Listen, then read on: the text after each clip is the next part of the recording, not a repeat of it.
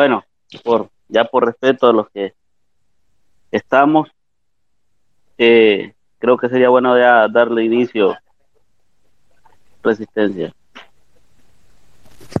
Démosle. Ok, bueno, bienvenidos, bienvenidas eh, a este espacio que es de ustedes también. Nuestra intención es de alguna manera pues darle la importancia que necesita este, este tema, como son las desapariciones en El Salvador, tema eh, o, mejor dicho, un problema bastante serio que va en aumento.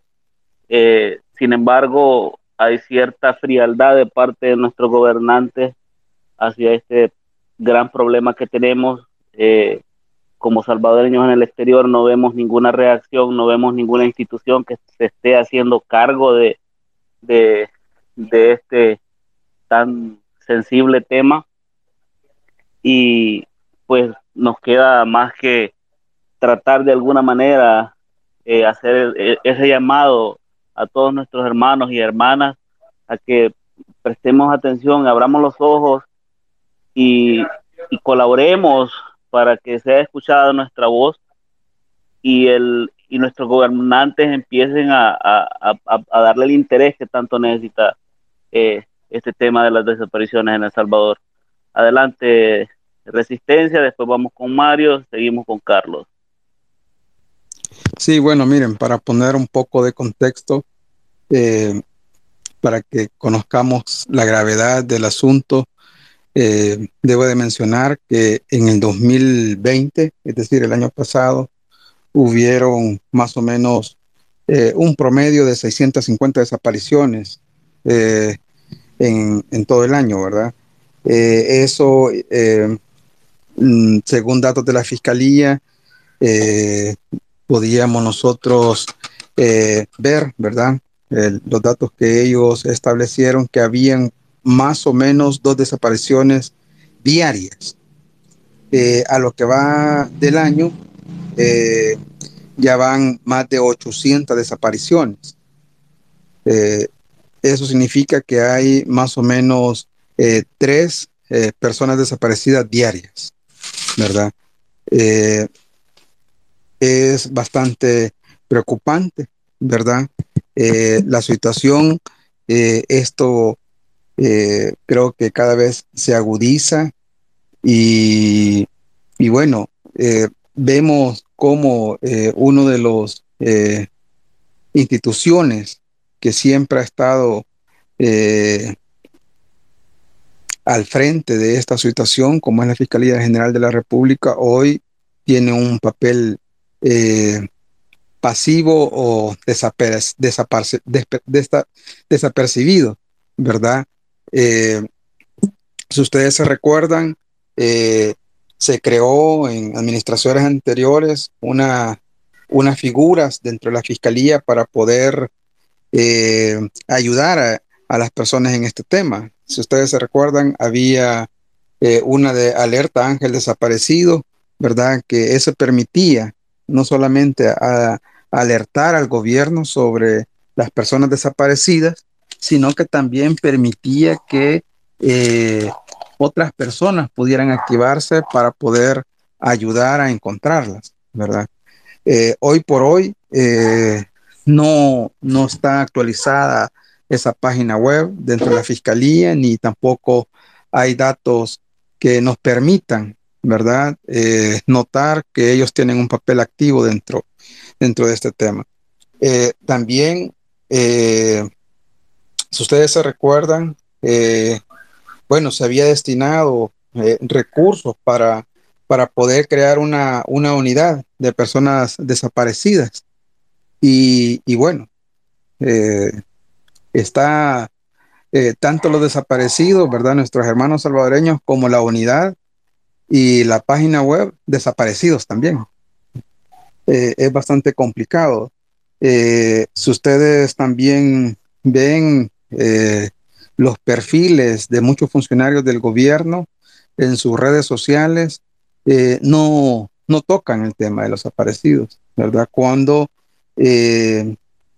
todos los días desaparecen, ¿verdad? Salvadoreños, eh, todos los días hay denuncias, eh, casi todos los días se encuentran eh, personas fallecidas en algún lugar, ¿verdad? Probablemente por, por pandillas y, y, nadie se pronuncia sobre eso.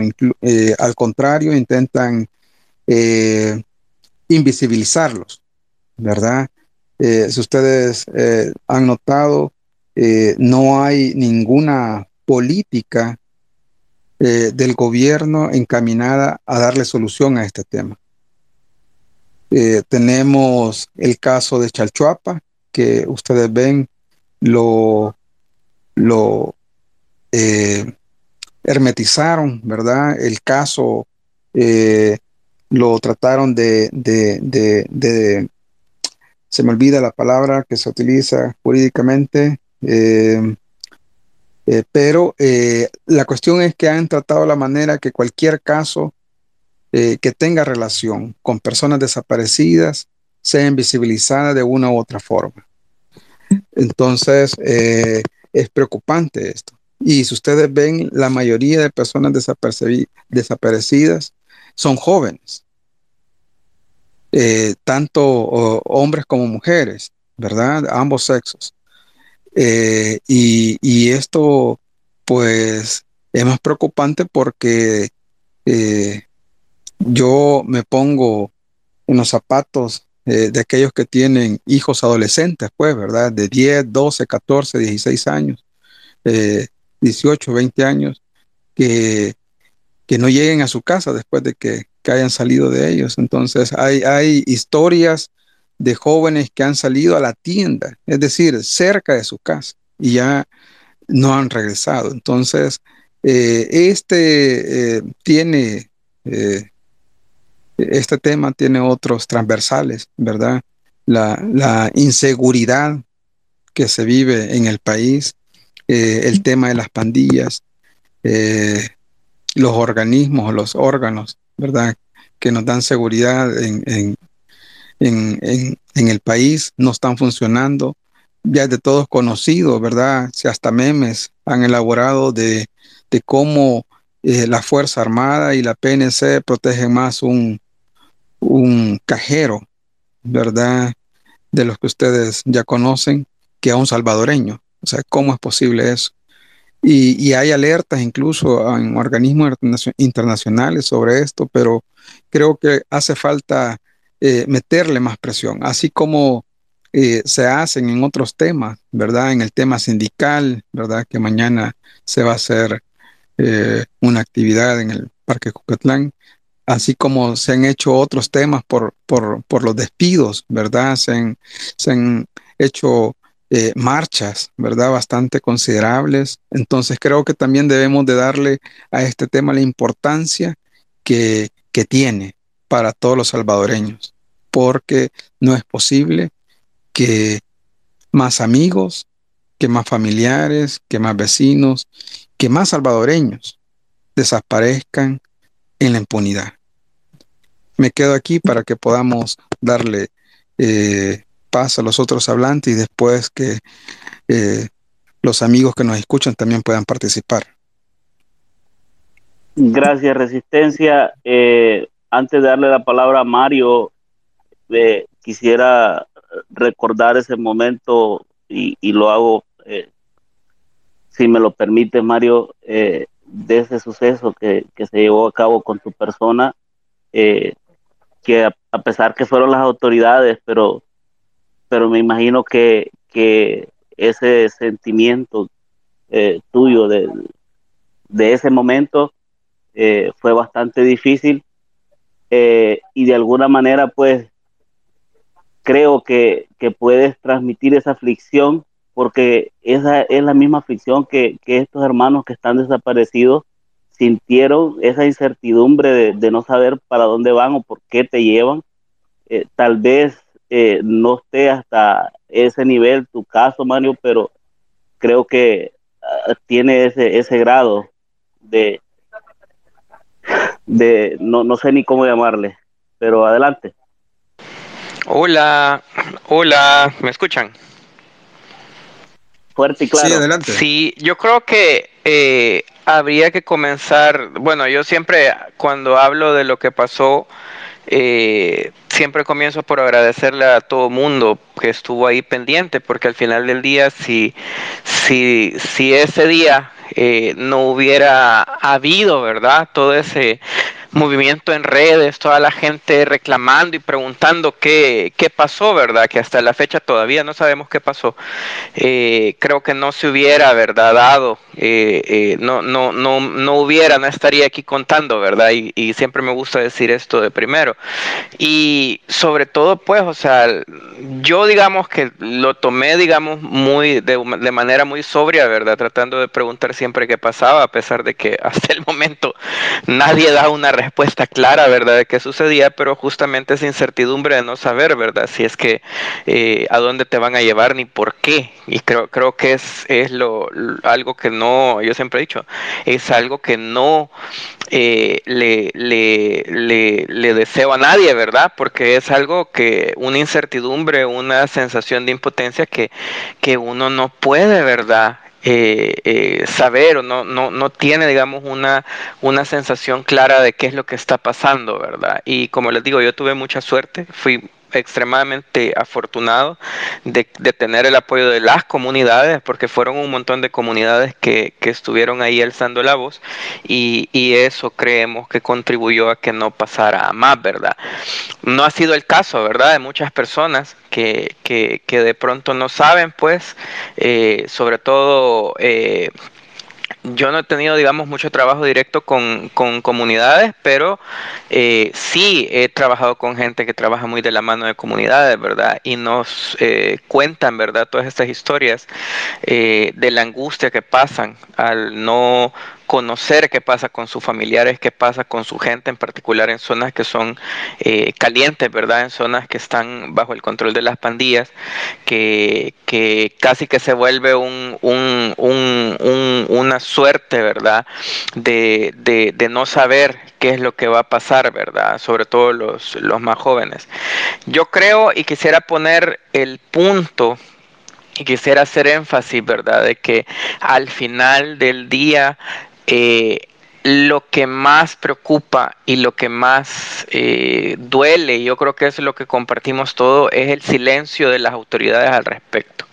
Y parece un silencio que tiene que ver más con intereses políticos que con eh, realmente un interés estratégico. Porque bueno, los abogados sabrán más de eso, pero eh, algunos casos por, por, por, también por el respeto a las víctimas y todo se ponen en reserva, ¿verdad? Pero eh, es demasiado extraño, ¿verdad? Que no se diga nada eh, respecto a las desapariciones que, que, que, ocurren todos los días. Ahí vemos en Twitter, yo cuando veo que alguien ha puesto un anuncio de alguien desaparecido, trato de, de, darle retweet, ¿verdad? Porque, pues, o sea, es el, el, único lugar acá donde tengo alguna plataforma y, y, tal vez eso contribuya a que alguien, a que alguien sepa, ¿verdad?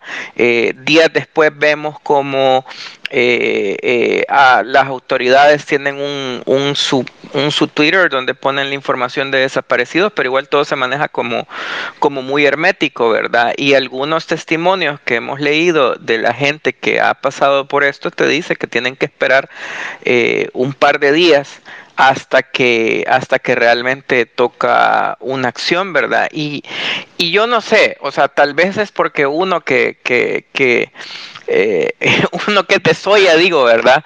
Nosotros con nuestros amigos siempre que salíamos o algo estábamos pendientes unos de otros que todos llegaran, porque uno nunca salía, ¿verdad? O sea, uno nunca sabía, ¿verdad?, qué iba a pasar de regreso. Entonces, eh, pero ahora es algo como generalizado, ¿verdad? Es algo que se ve en todas partes y es algo que no debería estar pasando. A mí me preocupa porque si recordamos lo que pasó en la tregua, ¿verdad?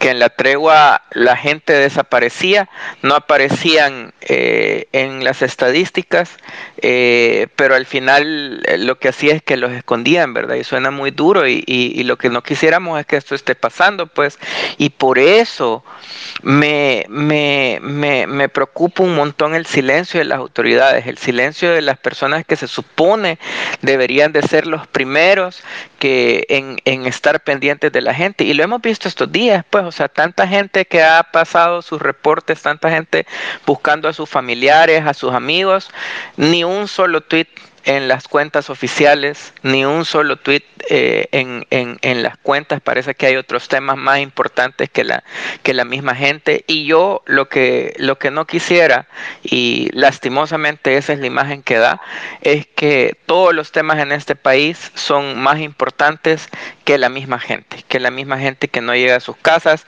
que la misma gente que, que, que no sabe a dónde están sus familiares y sobre todo que no se les dé eh, atención, ¿verdad?, a, a, esta gente que merece. Yo no quisiera extenderme demasiado, tal vez solo apuntaría algo del lado de la tecnología, que es la parte de mi fuerte. Eh, todos los teléfonos, todos los teléfonos eh, y todos los equipos de los operadores de telefonía tienen una función que se llama difusión de alertas. Las difusiones de alertas no son mensajitos como los que está mandando el gobierno de eh, póngase la mascarilla. Es una difusión de alerta diseñada para emergencias porque en países desarrollados los operadores de telecomunicaciones tienen por obligación proveer servicios de alertas ya sea porque ocurre algo o porque eh, las o porque hay una emergencia o algo, ¿verdad? Entonces todos los aparatos cuando reciben esta señal, aunque estén en silencio, aunque estén, eh, digamos, incluso algunos teléfonos aunque estén apagados, muestran estas notificaciones. Esto no es nada que no, no tiene nada que ver con los mensajes de texto que usted puede bloquear. Esto existe en otros países, en Estados Unidos le llaman las hay, hay alertas de distintos colores. La, la, la más común es la, la, esta, la alerta Amber, que es, eh, por ejemplo, en Estados Unidos sirve para uh, notificar, ¿verdad?, de, de, de desaparecidos. Entonces, eh, aquí en el país, en El Salvador, ha pasado una cosa y tengo que denunciarla. Eh, hace unos días recibí un mensaje del de el ex fiscal que me comentaba que ellos en la fiscalía durante muchos años han estado trabajando con los operadores de telefonía para que ellos implementen este servicio de alertas. Con este servicio de alertas, en el momento que alguien no aparece, ellos podrían enviar una alerta a todas las personas que están en el área cercana. Y lo que está sucediendo es que los operadores de telefonía eh, no quieren ofrecer estos servicios, no quieren abrir sus sistemas para que para enviar estas alertas porque los operadores de telefonía y de nuevo denuncio aquí públicamente a todos los que pertenecen a Casatel, a la Cámara Salvadoreña de Telecomunicaciones, lo que ellos siempre han querido es cobrar por mensaje enviado, porque ustedes imaginan que en la cobertura de una antena habrán que 10 mil, 20 mil aparatos y obviamente cobrar por cada alerta enviada por mensaje de texto es dinero para ellos. Así que eh, yo quería poner esta denuncia aquí en público porque también yo creo que si todos tenemos que que yo creo que todos tenemos que trabajar para asegurarnos de que esto vaya, digamos, acabándose, ¿verdad? Y que de alguna manera existan mecanismos también para dar alertas y que también la gente se dé cuenta de lo que está pasando. Y si los mismos operadores privados que tienen herramientas que podrían poner a disposición del público y las autoridades para poder notificar y poder ayudar a las personas que se encuentran desaparecidas y que no lo hagan, también demuestra una actitud negligente de parte de ellos y peor si lo están haciendo solo para eh, tema de, conseguir negocio. Así que lo pongo acá para que quede registro público eh, y que todos sepan, ¿verdad?, que todos tienen algo que hacer al respecto. Gracias. Gracias, Mario. Eh, Lady Drag. Hola, hola, hola. ¿Me escuchan? Gracias, gracias por la palabra. Eh, para reforzar un poco, ¿me escuchan? Sí, sí me escuchan. Sí, sí, sí. Gracias, gra ok, gracias. Eh, interesante escuchar a Mario para reforzar un poco lo que, lo que Mario ha dicho. Eh, yo eh, hace poco ven, acabo de llegar a mi casa, vengo de la, de la, del apoyo que se solicitó, pa, se solicitó para los hermanos guerreros en el, eh, en el redondel de la Constitución. Y bueno, me indi vengo un poco indignado, les voy a decir en verdad, porque eh, lo voy a hacer como un son de reclamo de verdad. Y, es porque ya lo he dicho otras veces, es que no todo lo vamos a solucionar por redes sociales, posteando o retuiteando las cosas. Yo creo que también es importante que nos pronunciemos y que apoyamos, apoyemos este tipo de situaciones también. Pues es desgarrador eh, venir este, un lugar donde no habían ni siquiera 100 personas apoyando eh, a una familia, pues en este caso a la mamá de los hermanos Guerrero. Es desgarrador escuchar a la señora eh, llorando y diciendo ya van más de 40 días y no sé nada de mis hijos. Y ahora lo que pasa, eh, lo de esta futbolista, ¿verdad? qué bien, digo yo, qué bien que la tecnología también nos ayude para también para difundir y para pronunciarnos, pero creo que no, no, no basta. O sea, sigo convencido de verdad completamente, como lo he dicho otras veces, lo he dicho públicamente y lo seguiré, lo seguiré diciendo. O sea, es que no todo lo podemos solucionar por redes sociales, posteando algo en Twitter, en Instagram o en Facebook. No todo lo podemos no lo podemos solucionar así. De verdad también tenemos que apoyar este tipo de situaciones. O van, a, o van a esperar, y digo van porque yo no voy a tener hijos, o sea, y mi familia ya está fuera del país, o van a esperar que sea uno de sus hijos, uno de sus sobrinos, uno de sus hermanos, al que le pase esta situación para reaccionar y para ser más sensibles a este tema tan delicado, pero tan delicado que ni en los 80 estaba pasando de la manera como lo está pasando ahora van a esperar que, sea, que lleguen hasta este punto, que sea uno de, sus familiares, para ser sensibles ante este tema. Les hago de verdad, de todo corazón, porque me duele de verdad venir de ese lugar, escuchar a una mamá y que ni siquiera tuviera el apoyo de 100 personas en el lugar. Eh, lo repito, creo que es una situación preocupante de verdad, donde todos debemos de ser parte de, esto y no podemos estar divididos como sectores porque esto no es para un beneficio eh, eh, personal. Pues yo de verdad les agradezco el espacio, pero no quería quedarme con eso en mi mente ni, ni en mi corazón. Gracias, de verdad. Gracias, Lady Drag. antes de darle la palabra a Jorge Top, déjame decirte que eh, de mi parte bastante avergonzado y lo decía al principio del space que como salvadoreños en el exterior estaban buscando la forma de, cómo participar, de cómo ayudar, porque se nos dificulta, ¿no? Eh, y veíamos pues la, esto del space como, como por lo, mínimo que podríamos hacer, pero nos duele mucho lo que está pasando y sí estamos de acuerdo en que no solo en las redes sociales, sin embargo tiene que ir de la mano todo. Nosotros aquí en el exterior ignorábamos lo de la vigilia, nos dimos cuenta hasta hace unos, una hora tal vez, eh, bastante extraño que en las redes no se vio nada de eso, pero bueno, eh, creo que estamos a tiempo todavía de apoyar ese tema y llevarlo a un nivel donde eh, haga que, que llame la atención de, las autoridades. Adelante, Jorge.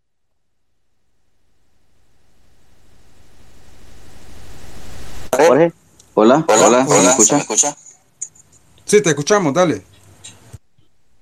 Eh, bueno, em, un saludo a todos, buenas noches. Quería dar mi aporte en el sentido de, de entender lo que es este fenómeno de las desapariciones hay muchos factores que entran en juego en este lamentable fenómeno que genera zozobra, que genera incertidumbre, que genera miedos, que genera dolor, que genera llanto, que genera muerte. Eh, siempre ha habido, siempre hubo desaparecidos, siempre hay personas que un día deciden irse de su casa, y que su familia nunca más vuelva a saber de ellos. Conozco varios casos actualmente de gente que dejó a su esposa con sus hijos, agarró sus cosas, vendió sus cosas y se desapareció. Y hasta ahorita no aparece. La esposa ni la familia no han puesto denuncias porque entienden que él se ha ido por sus propios medios, no es que lo hayan desaparecido, no lo hayan obligado.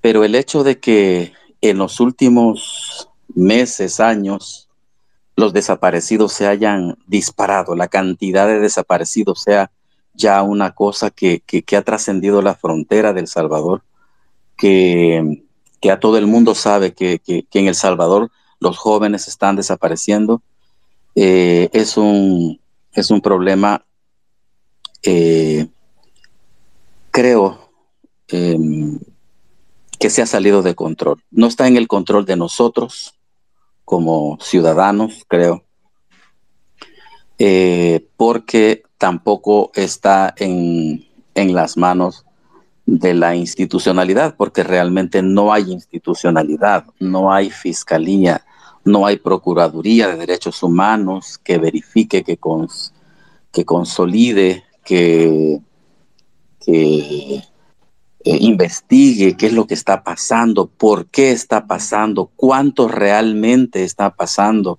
eh, la magnitud del problema, la profundidad del problema, eh, las causas del problema, todo eso no hay nadie, absolutamente nadie que lo esté haciendo.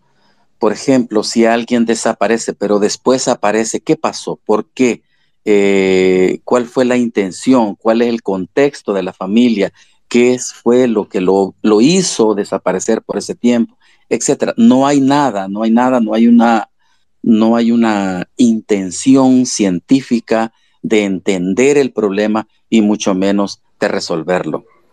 Se entiende, se entiende a, a millas de distancia que hay un pacto del gobierno eh, con las pandillas y dentro de ese pacto están, pues sí, no dejar la tenda helada de muertos, sino que eh, pues ocultarlos, ¿verdad? Para que en las estadísticas el gobierno salga en caballito blanco como el, el pacificador del país.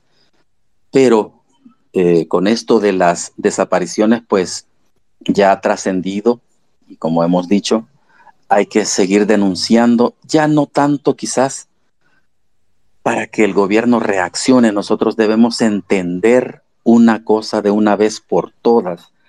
Las instituciones de estatales del país de El Salvador están secuestradas por delincuentes.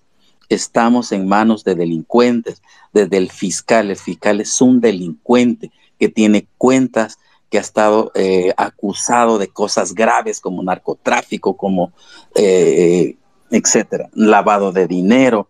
El ministro de Seguridad es otro delincuente. El director de la Policía Nacional estuvo con las treguas de Funes.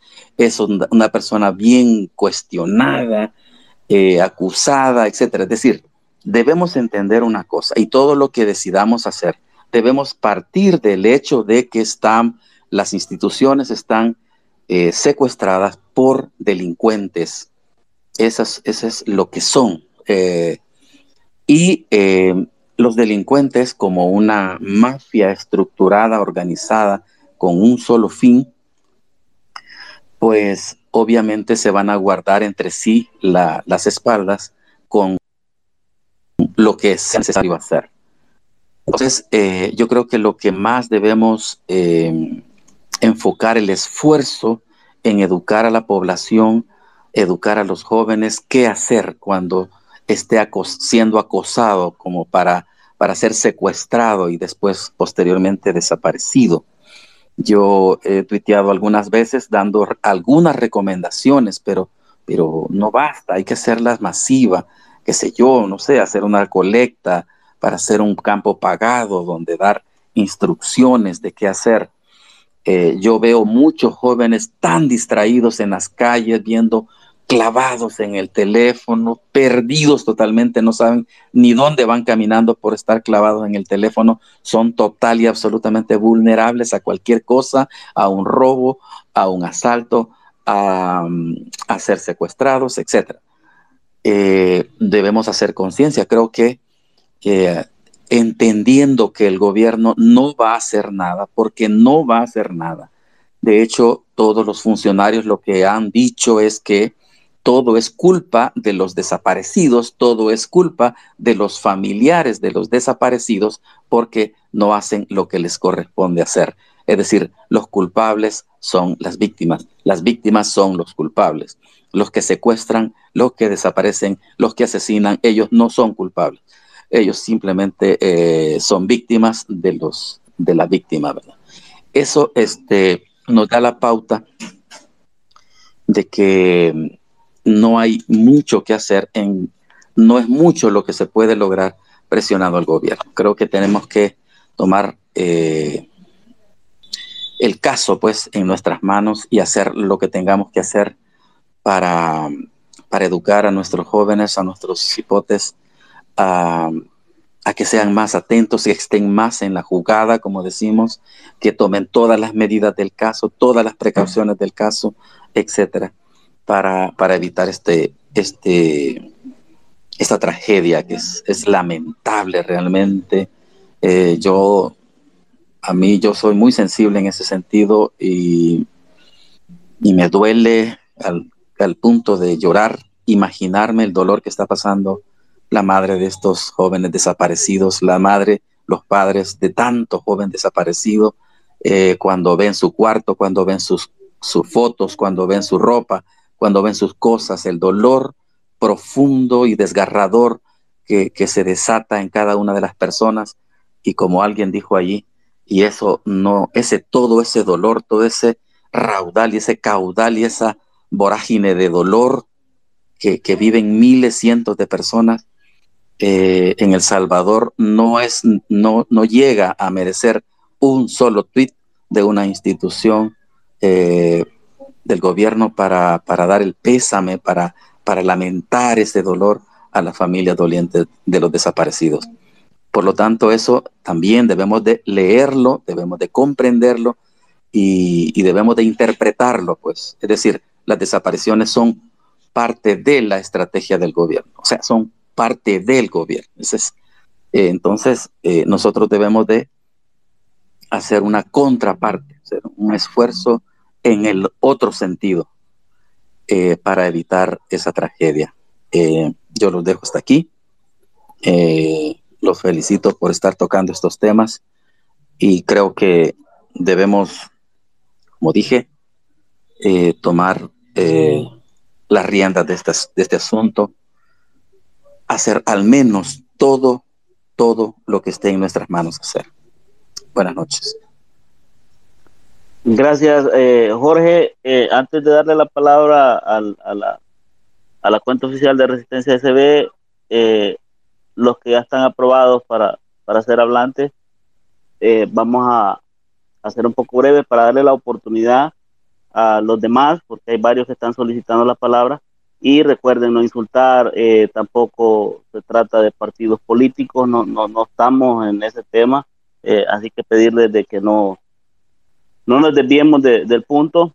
Y después de resistencia, eh, Mario y, Lady Drag, si les gustara ahí eh, abonar algo más al, al tema, sería genial. Y después este, iniciamos con la primer participante que es Maite P, pero ahorita va a resistencia SB. Eh, sí, fíjate que yo quería eh, retomar un punto de lo que dijo el amigo Jorge, eh, que no solamente la fiscalía ha estado pasiva ante esta situación, sino que también otra eh, que eh, jugó un papel bastante eh, importante, ¿verdad? En, digamos, en, otros momentos y es la Procuraduría para la Defensa de los Derechos Humanos. A estas alturas, el año pasado, el procurador ya había sacado un pronunciamiento eh, justamente tratando el tema de desaparecidos, pero vemos a, a esta misma fecha, ¿verdad? En este momento, eh, también él ha desaparecido, ¿verdad? Es uno de los desaparecidos. Entonces, y no solamente en este tema, quizás para ampliar un poco más, sino que eh, vemos en esta misma semana eh, despidos de empleados públicos con fuero sindical, ¿verdad? Que en otros momentos también él eh, ya ha sacado algún tipo de pronunciamiento y que hoy ahí está, ¿verdad? Como, como un empleado más dentro del gobierno, ¿verdad? Cuando debería tener un papel más relevante, importante, ¿verdad? Esto para mencionar algo, eh, creo que también eh, me gustó lo que dijo, eh, ¿cómo se llama? Lady Draft, sobre que debemos de dar ese, ese salto cualitativo, ¿verdad? De, no solamente quedarnos a nivel de redes sociales, sino que también irnos a la acción. Y creo que ya se sentaron dos precedentes bastante eh, importantes, ¿verdad? En esta lucha contra todos esos temas, ¿verdad? Que nos agobian a los salvadoreños. Eh, el 15 de septiembre y el 17 de octubre, ¿verdad? Que, hemos salido a las calles a marchar de forma pacífica y a, demostrar, ¿verdad? Eh, cómo nosotros somos capaces de poder unidos reclamar nuestros derechos o reclamar sobre algún tema en específico que como colectividad nos está también afectando. Entonces, eh, creo que eso es importante. Yo, yo no amerito eh, lo que se está haciendo en redes sociales, porque también es importante, como dijo Mario hace un momento, eh, el hecho de a veces darle un like o darle un retweet ¿verdad? A, un, mensaje sobre alguien desaparecido. no solamente sobre eso, o sea, en redes sociales hacemos otras cosas, ¿verdad? Por ejemplo, cuando hay alguien que está con un emprendedoramiento, eh, se, les, se le da también apoyo, sino que también en otros temas en general. Eh, este, estas plataformas, los Space, eh, han permitido tener otros temas, ¿verdad? Salud mental, eh, bueno, la, cuestión de los hermanos eh, en el extranjero, salvadoreños en el extranjero, eh, bueno, un sinfín de temas. Entonces, yo creo que, que sin desvalorizar lo que se hace en estas plataformas, también es importante dar ese paso. Entonces, eso retomando un poco de lo que nos han hablado los otros compañeros hablantes. Pero me quedo acá, Elmer. Gracias, Resistencia. Mario.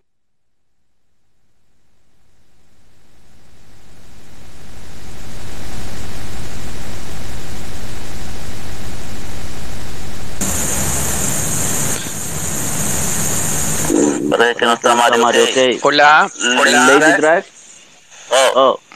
Adelante, Perdón, es que te, tengo, el teléfono se me bloquea y es un poco larga la clave. eh, Sí, tal vez yo lo que quería cerrar es que a pesar de que obviamente las instituciones están fallando en su trabajo, no hay que dejar de poner y de apuntar que ellos son responsables de eh, de, muchas cosas, ¿verdad? Tanto del tema de seguridad como el de también tomar sus roles, pues. O sea, yo creo que, eh, como bien lo decía aquí Lady Drag, o sea, la acción es importante, pero la acción tiene que ser para apuntarles también a ellos. Miren, ustedes no están haciendo su trabajo, ustedes están ignorando las necesidades de la gente, ustedes tienen responsabilidades que no están tomando. Es cierto, no están funcionando ahora, pero al menos lo que hemos visto en los últimos días es que esa presión los hace moverse, aunque sea para no quedar mal eh, ante los ojos de, los organismos internacionales, que pareciera ser lo único que les importa últimamente, más que todo por, temas de nuevo de financiamiento. Entonces, yo creo que hay que utilizar y tomarse todos los espacios que tengamos, pequeños y grandes, para evidenciar lo que el gobierno no está haciendo, lo que las instituciones no están haciendo y sobre todo para recordarles que pues sí, todos tenemos derechos, todos los, todos los ciudadanos, todos los salvadoreños tenemos derechos y ellos son los que deberían de garantizarlo. Y al ignorar lo que está sucediendo, al esconder las cifras, al decir que no está pasando nada o al simplemente no, no tomar acción, ellos están incumpliendo su deber y no están eh, garantizando los mínimos derechos a la población. Y esto es válido para, para todas las instituciones, para la Procuraduría, para las instituciones del gobierno, para la Fiscalía, para la Policía. O sea, no, no, no podemos dejar de apuntar la, el absurdo de que se gasten recursos eh, del Estado en protección de intereses privados y en protección de ciertos personajes en lugar de utilizarse para defender a la población que tanto lo necesita. Yo me quedo acá. Gracias. Gracias, Mario. Eh, Lady Drag. Y luego vamos a iniciar con Maite T. Terraza. Gracias, gracias, gracias. De verdad, una vez más, eh, es interesante escucharlo. Yo, eh, claro, es súper importante lo que Mario decía, que hay que ocupar todos, todos los espacios posibles para denunciar.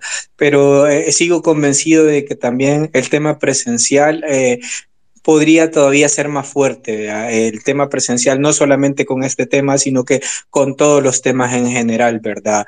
Eh, creo que eh, parte de eso fue el éxito de la marcha que tuvimos eh, el 15, pues, ¿verdad? Que, que, que, nos pronunciamos, ¿verdad? Y que sí masivamente salió gente a las calles, ¿verdad? Pero, pero como vuelvo y lo repito, eh, tiene que ser también ante este, tipo de temas que es el que se está tocando ahora, porque no podemos esperar, eh, como les dije anteriormente, que sea uno de sus familiares el que le pase esta situación o el que usted mismo se ve involucrado en esta situación. A mí, a mí me conmueve definitivamente como les repito, eh, y, les hago esa invitación a ser un poco más, no les digo conscientes, sino más sensibles ante, ante este caso, porque eh, si ya tenemos claro que las autoridades no van a hacer nada, o sea, si ya lo tenemos claro, entonces lo que nos, va lo que nos toca es justamente eso, concentrarnos como masa y que a nivel internacional se den cuenta que las cosas no son realmente como las venden en, afuera. Gracias, de verdad, yo también hasta aquí me quedo, lo sigo escuchando por aquí. Gracias, Lady Drag. Eh, Maite. Hola. Ya, ya puedes. Ok. Sí, buenas noches. Bueno, primero, muchísimas gracias eh, y buenas noches a todos. Gracias por permitirme expresarme. Y yo quiero hablar en ese momento como mamá, mamá de tres niños, eh, uno adolescente y estoy completamente preocupada. Eh, me solidarizo con, con las familias y no quiero ni pensar el dolor que esas familias están pasando en este momento por no saber dónde están sus hijos. O sea, eh, créanme que a mí se me hace el corazón chiquito, yo veo a mi hijo y tengo que decirle a mi hijo que yo no lo puedo dejar salir solo. Así está nuestro país. O sea, no se puede, simple y sencillamente no se puede. Eh, eso, quierase o no, causa también en los jóvenes un no malestar, sino que eh, un conflicto, pues, eh, porque no se pueden desarrollar como nosotros nos desarrollamos en un momento. Y, eso genera también otro problema. Ahora, yo sí quiero que como salvadoreños nos demos cuenta que estamos solos, señores. O sea, estamos solos. Tenemos que cuidarnos, pero no podemos quedarnos así. En un space anterior, este mismo día, yo los instaba a que, así como hemos marchado, porque he participado en dos de las marchas, en la del 15 y en la del 17, así como hemos eh, marchado por otros temas mm, que sí son importantes, pero no hay nada más importante que la vida de un salvadoreño. Eh, creo que, no creo, estoy segura que debemos manifestarnos justamente con un solo tema en una próxima marcha y que es por los desaparecidos. Tenemos que ser solidarios con, con, estas familias, pero sobre todo decirle al gobierno que realmente está pasando y que abra los ojos y que se dé cuenta que nosotros estamos exigiéndole que haga su trabajo. El gobierno no solamente está para hacerse rico, para darnos empleo, está para cuidar a los ciudadanos, para brindarnos, eh, obviamente, todas, eh, todos nuestros derechos y velar por ellos y debemos exigirle. Yo estoy de acuerdo que estemos en los space y que estemos, yo cuando veo algún posteo de desaparecidos, yo lo retuiteo, pero no saben ustedes la cantidad de personas que no tienen redes sociales. Yo me doy cuenta con gente eh, de escasos recursos que obviamente ellos no van a tener Twitter, no van a tener un y su gente está desapareciendo. Sus familiares están desaparecidos. ¿Y qué les queda a ellos? O sea, no, no, no, no pueden manifestarse de otra forma. la pobre gente va a la fiscalía y ahí no le dan respuesta, va a la policía y no le dan respuesta. Así que yo de verdad, eh, este es un tema que a mí me preocupa, debería no preocuparme solo a mí, sino que a todos los salvadoreños. Y como bien dicen, pues, o sea, no tenemos que esperar que sea un familiar cercano eh, el, que, el, que, eh, el que esté ausente, el que esté desaparecido sino que debemos ser solidarios porque de verdad los próximos podríamos ser nosotros, pero sí eh, instarlos a que, a que nos cuidemos, que les enseñemos a nuestros hijos a cuidarnos, a cuidarse, pero, pero que también le exijamos a nuestro gobernante que haga su trabajo y que las instituciones funcionen. Y, como decían muy bien ustedes, la presión internacional a este gobierno le importa mucho. Y ellos venden un país que no existe, un país que solamente existe para ellos, pero no para la realidad de la mayoría de salvadoreños. Debemos mostrar que estamos preocupados y que esto está ocurriendo en nuestro país.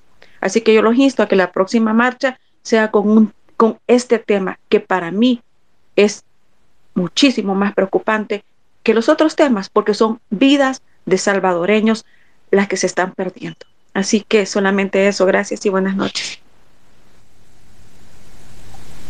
Gracias, Maite. Eh, continuamos con Patty Korn. Eh, bueno, yo quizás eh, agradecer, ¿verdad?, a la resistencia por este espacio tan importante.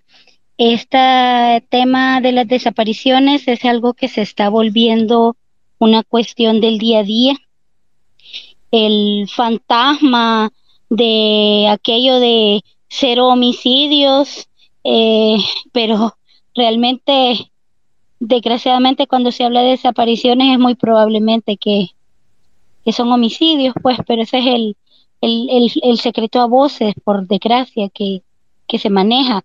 Realmente invisibilizar este fenómeno eh, es una irresponsabilidad de parte del Estado y también juega un papel muy importante aquella gente que siempre cree que los desaparecidos son porque porque se quisieron ir de la casa, porque se fueron con el bicho, con la bicha y cualquier cosa de esas, porque siempre se hace una estigmatización de la gente y especialmente de los jóvenes. Eh, quizás yo quiero tocar un tema bien escabroso y es el tema de las mm, de los eh, cuerpos que se han encontrado en la zona de Lourdes Colón. De hecho, esta semana encontraron un cementerio clandestino y quiero aclarar que el cementerio está en la finca del Guarumal, es en el, en el cantón El Limón, ahí en Lourdes. es un, perdón, es un cantón, es un lugar que colinda entre la colonia Villa Lourdes y la colonia Nuevo Lourdes. Pero imagínense cómo se movió, cómo se movieron las redes de tal manera que ahora se estigmatizó a esa colonia Nuevo Lourdes, porque todo mundo dice que esa colonia ha perdido, que esa colonia ya no es sana, y bueno, miles de cosas. Pues la verdad es que uno se va a la San Benito y el Escalón, está exactamente igual es igual de peligroso. Lo que pasa es que las casas tienen mayor seguridad y las casas son más grandes y tienen más barrotes, pero en todos lados estamos igual. Bien, volviendo al tema del, del tema del, del, cementerio clandestino, realmente no es la primera vez que se encuentran cuerpos en esa zona.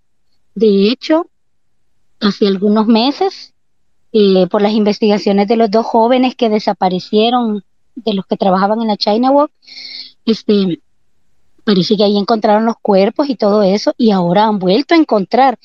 Pero vamos, las autoridades a qué están jugando, o sea, ya saben que esa es una zona donde hay ese tipo de cosas y que están, que están esperando para, para ejercer el dichoso plan territorial. No se supone que deberían de estar por esa zona investigando cómo es posible que siguen usando el lugar como un cementerio clandestino. La verdad es que la pantomima de la policía y el resto de las autoridades es una burla de verdad a nosotros como salvadoreños y salvadoreñas, porque realmente en lugar de perseguir al que deben de perseguir, hostigan al inocente o hostigan a la vendedora que anda vendiendo en la calle porque no pago impuestos. Entonces, realmente esto es como un absurdo, no sé, un universo paralelo, le digo yo, porque yo a veces platico con gente de fuera y me dicen, no, pero es que El Salvador dice el presidente que, y le digo, pues sí se dice, venite a vivir aquí a ver si es cierto. Yo, igual que la hablante anterior, soy madre de, de dos chicos. Uno de ellos, mi el más chiquito, este, tiene 11 años. Y a mí me da pánico solo de pensar que, que haya, que pueda estar en riesgo de algo. O sea, es bien complicado, es bien complicado vivir con esa zozobra y que prácticamente los adolescentes llegan a un momento en que ya no quieren andar con uno de mamá o con el papá, ¿verdad? Pero en esta, en este momento es imposible soltarlos. Y, y, y de verdad corren igual o más peligro que las niñas. Porque claro, en los tiempos de los abuelos las niñas eran las que corrían más peligro, pero ahora es parejo. Así es que, bueno, yo quizás cierro con eso, solo diciendo y aclarando que en el tema de, de las desapariciones hay lugares ya ubicados, hay lugares donde se sabe que se están utilizando como cementerios clandestinos y no hablo solo del, del, del cantón, el, de la finca El Guarumal, sino que hablo de otros tantos lugares que también se han encontrado, como el tema de Chalchuapa, donde definitivamente esos cuerpos no eran de hace 20 años, de hace 30 años, de hace 10 años, como quiso verlo el Estado. Esos cuerpos eran de hace poquito y han querido caer en, en el silencio y no decir más allá. Y eso no es posible, no es justo, porque la gente toda debe de darse cuenta de lo que está pasando, porque hay gente que de verdad cree, cree que, que, que vivimos en alguna burbuja especial y que no nos va a pasar nada y eso no es cierto, hay que tener un gran cuidado. Así es que yo, yo quería eso aclarar y repetir. El cementerio clandestino está en ese lugar, no en la colonia Nuevo Lourdes, ni tampoco en Villa Lourdes, sino que en ese otro lugar y donde es la segunda vez que encuentran cuerpos. O sea, ya tienen monitoreado a la zona y deberían después las autoridades de estar monitoreando las más porque no es posible que vuelvan a enterrar más gente ahí, pues. No es posible, o sea, algo pasa ahí, porque ese fenómeno de que ya por segunda vez y no son cuerpos de hace años, son cuerpos de hace poco, entonces, pues eso, yo me quedo aquí y, y gracias, ¿verdad? Buenas noches. Gracias, Patti. Eh, vamos con Anlita y luego Nancy Sa. Anlita. Hola, buenas noches. ¿Me escuchan? Yo le voy a decir una. Fuerte. Muy bien. Ay, disculpan porque ando un poquito malita de la gripe. Yo le voy a decir una frase que leí una vez que es muy cierta. Dice, la corrupción no puede ser erradicada por el sistema, porque el sistema es la corrupción y yo le voy a hablar algo que no sé eh, si es correcto que lo haga o no, pero yo creo que el mayor problema de nosotros como seres humanos es que creemos en sistemas, gobiernos, religiones, instituciones, todas las dogmas que pueden existir que creemos que nos van a venir a ayudar a hacer cambiar nuestra forma de ser o darnos una mejor calidad de vida cuando realmente las instituciones, esas dogmas, esas religiones, eh, política, todo eso es un sistema que sirve para desestabilizar lo que realmente somos nosotros los seres humanos. Créame o no, eh, los seres humanos no solo somos carne, somos seres de luz no me estoy yendo por el lado religioso, nada que ver, porque yo no practico ningún tipo de religión, solamente la espiritualidad. Y lo que el sistema está implementando con todos los gobiernos aquí en China y en cualquier lugar es hacer que la gente sea una, una persona negativa y se alimenta de esa energía positiva, negativa de las personas y ¿qué hacen? se hace la gente, se comienzan a pelear. Ah, no, es que el gobierno tiene la culpa, pero si hubiéramos votado por este, fuéramos mejor, estuviéramos bien. No importa. el tipo de gobierno que vaya a llegar a tratar de cambiar, porque los gobiernos simplemente son títeres de alguien que se llama élite masónica satánica. Créame o no, cualquiera va a decir, esta mujer de qué habla o está loca, no. Hay gente, élites que realmente tienen títeres que dominan a las personas y que hacen, los desestabilizan, no se dan cuenta, nos contaminan con la comida, nos contaminan con un montón de cosas, el agua, o sea, las programaciones que vimos en la película, uno dice, ay, qué chido esa película que yo vi en tal lugar, pero, o sea, imagínate que eso pasara, hijo, es programación predictiva, te lo están diciendo en tu cara que eso pasa realmente, pero no lo estás viendo. Por ejemplo, ¿qué podemos hablar más cierto que lo de la pandemia? Porque no es una pandemia, es una pandemia, es un plan. ¿Qué hacen? Te hacen creer que el virus existe. Vaya chivo, el virus existe. No es tan, tan mortal, pero te hacen, te dicen, ay no, eh, tiene que utilizar eh, mascarilla y guantes. Ajá, pero cuando la gente va a trabajar a un lugar con pintura, tendrás que ponerte una mascarilla especial. ¿Ah? Y ese montón de bolitos que en la calle, los has visto, ¿ah? y, y se han muerto. No, no se han muerto, pero la mejor manera de poder hacer a una persona cambiar su programación que te están metiendo por video y toda gozada, te hacen que disminuir tu, eh, ¿cómo se, todo lo que vos tenés y cómo se llama, te desestabilizan, te meten miedo y ese miedo vos lo andás y ay no, ¿y qué me va a pasar? ¿Y ahora qué es lo que tengo que hacer?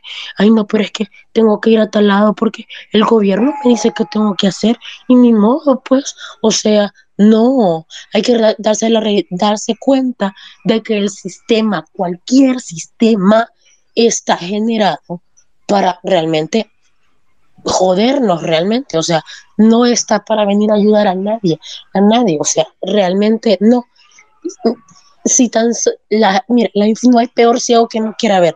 Hay mucha información en las redes sociales, en que YouTube, cosas así. Yo poco a poco comencé a, ver un montón de cosas. Por ejemplo, la película esta de Matrix.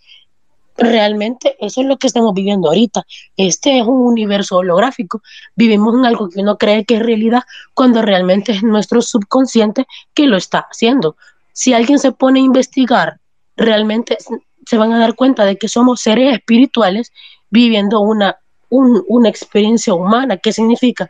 Vamos a venir a tener ciertas experiencias, nos vamos a morir y vamos a volver a regresar a la fuente y luego venimos y volvemos a reencarnar y así va todo. Anlita, Anlita, perdón que te interrumpa, Anlita, eh, pero es importante lo que tú mencionas eh, y estamos al tanto de eso, pero queríamos enfocarnos en el tema de, los, de las desapariciones en El Salvador. Sí, también, o sea, yo eh, entiendo. Miren, para mí yo creo que lo más importante de todo esto es que nadie, nadie, nadie trate de evocarse con las instituciones políticas. Tenemos que pelear solamente por una sola cosa, es por nosotros mismos, todos en un bien común. ¿Cuál es el bien común de nosotros? Que seamos amor, que estemos todos unidos. No tenemos que confiar en gobierno, en religiones, en babosadas así. No, porque no tiene ningún chiste. Tenemos que, pelear por los otros, por los hijos de los que de los que se han desaparecido. Imagínense cómo es de cínico el gobierno que ni siquiera los puede mencionar.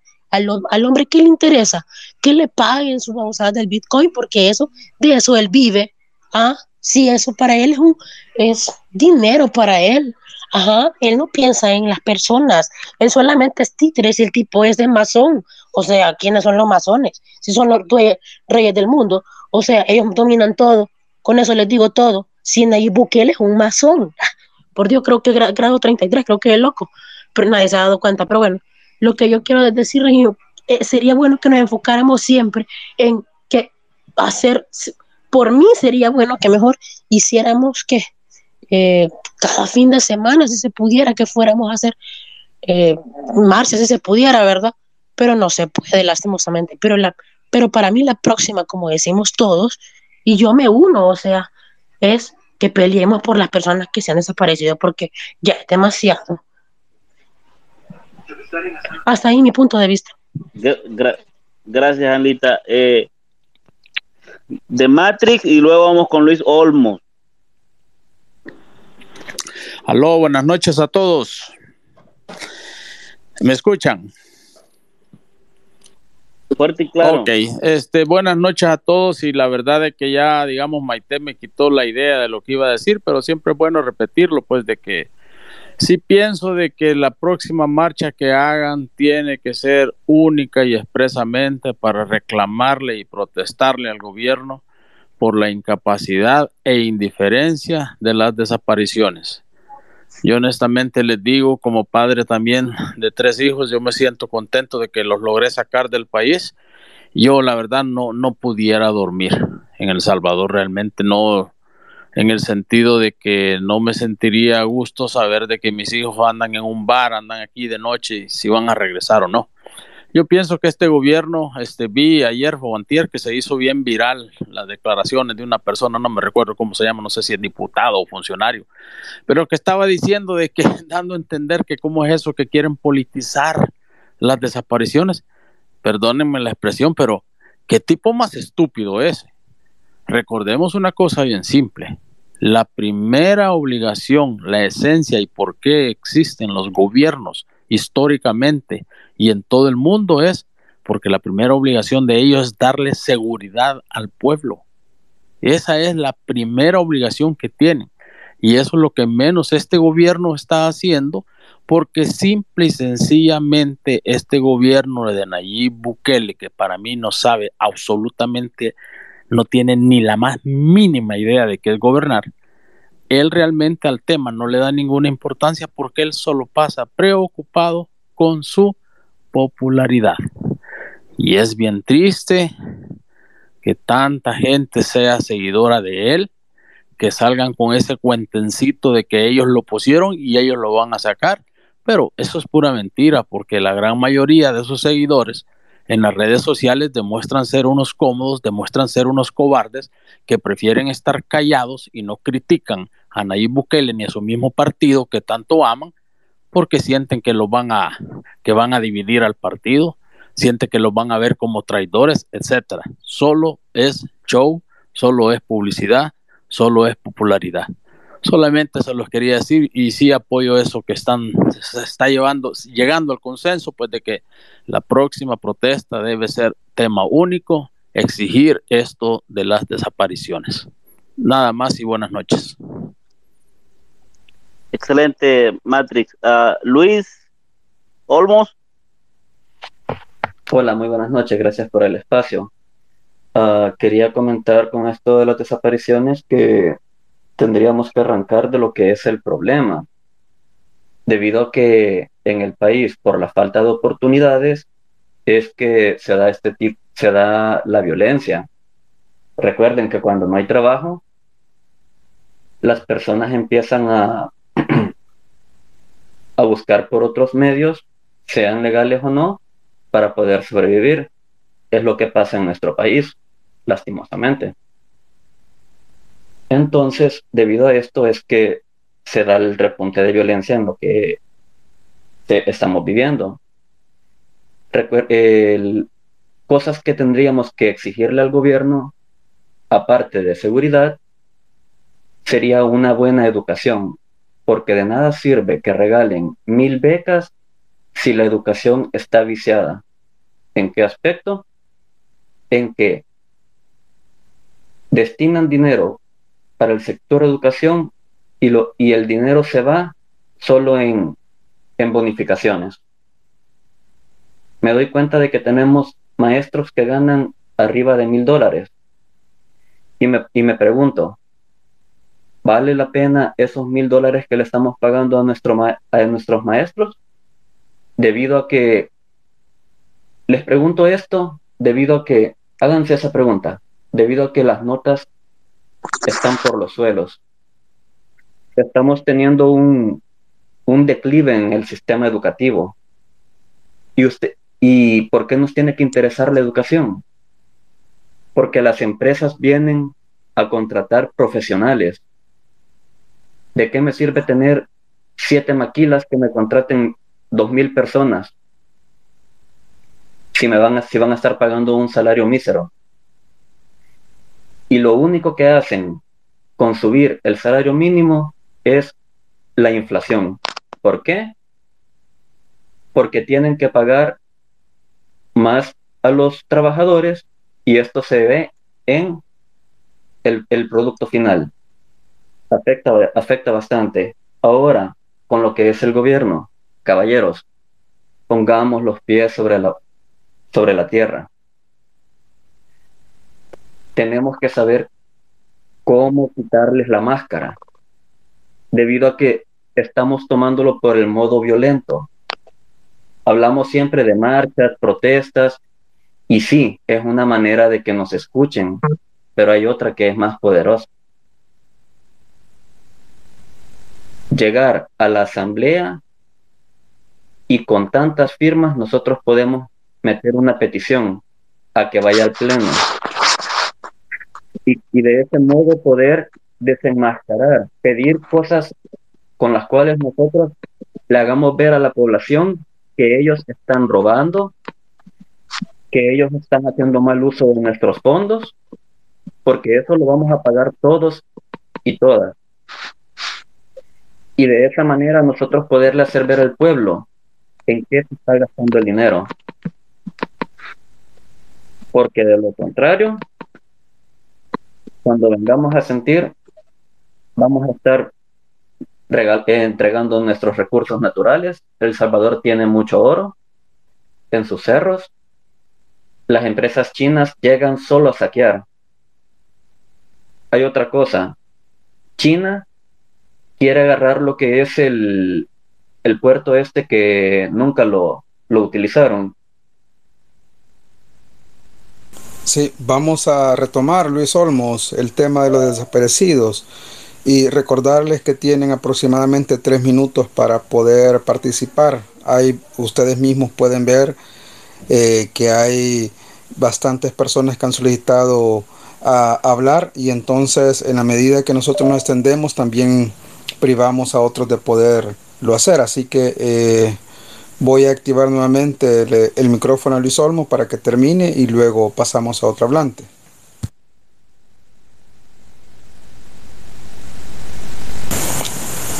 Luis Olmo.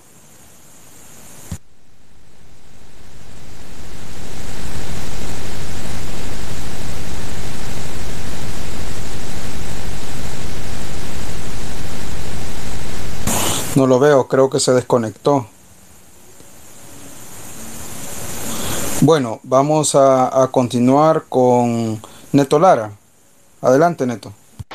Neno, es Neno. perdón, Neno.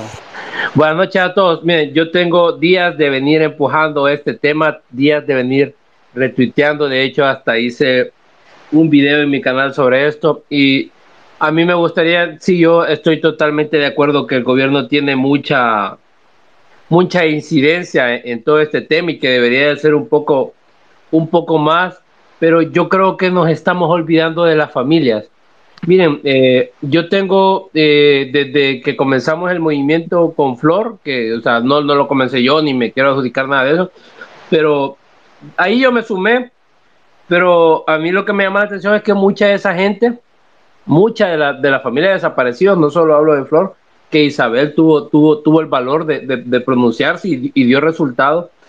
Y es que el hecho de, de, retuitear todos los hashtags por todos los desaparecidos, retuitear las noticias de desaparecidos que hay, miren, eh, yo, yo estoy tratando de que un tweet eh, sobre un desaparecido llegue a los mil tweets eh, porque una persona en, en, en mi video, hola, porque una persona en mi video me, eh, me decía, mira, Neno, él es, mi, él es mi hermano.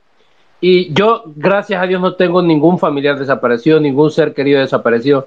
Pero yo les digo algo, solo de imaginarme el hecho de que un día mi esposa no vuelva, de que un día una hermana no vuelva, o sea, son, o sea, es una mierda bien fea.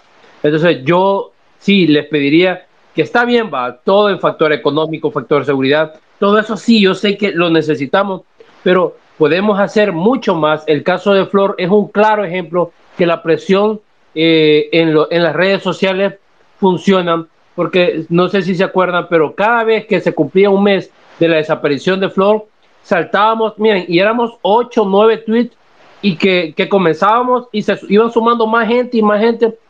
Entonces, yo creo que eh, no pierden nada. Realmente darle un retweet a la noticia de un desaparecido no les toma ni 10 segundos. Eh, retuitear por todos los desaparecidos no les toma ni 10 segundos. Y es una forma, aunque ustedes digan no, que es mínima, pero créanme que ayuda mucho eh, para la búsqueda de información. Y yo, yo, yo, les hago, yo les hago llamado a que se pongan a pensar, se pongan en los zapatos un ratito, o sea, cinco segunditos. Imagínense qué pasaría si son las 12 de la noche y yo no supiera dónde está mi mamá, dónde está mi papá, dónde está mi hermano, dónde está mi novia, dónde está mi amigo.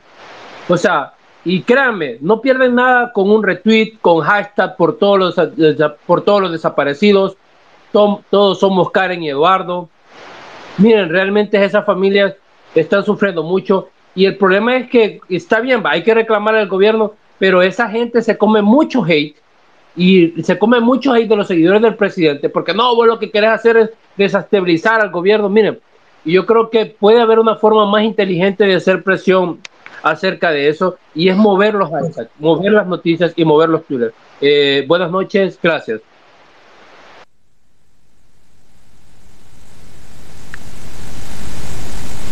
Gracias, eh, Neno.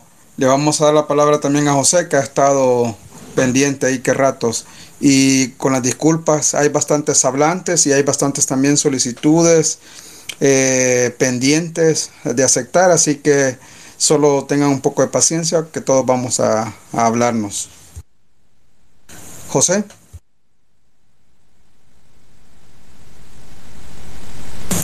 José, ¿tenés la mano levantada? ¿Estás por ahí o le damos paso a otro hablante?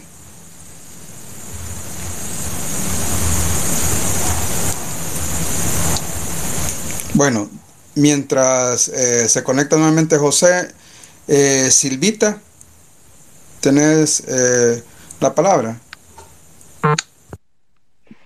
Hola, buenas tardes a todos. qué bueno felicitar a, a, la persona que inició este space. Yo em, soy parte de, yo no sé si más de algunos de ustedes me ha leído, ¿verdad?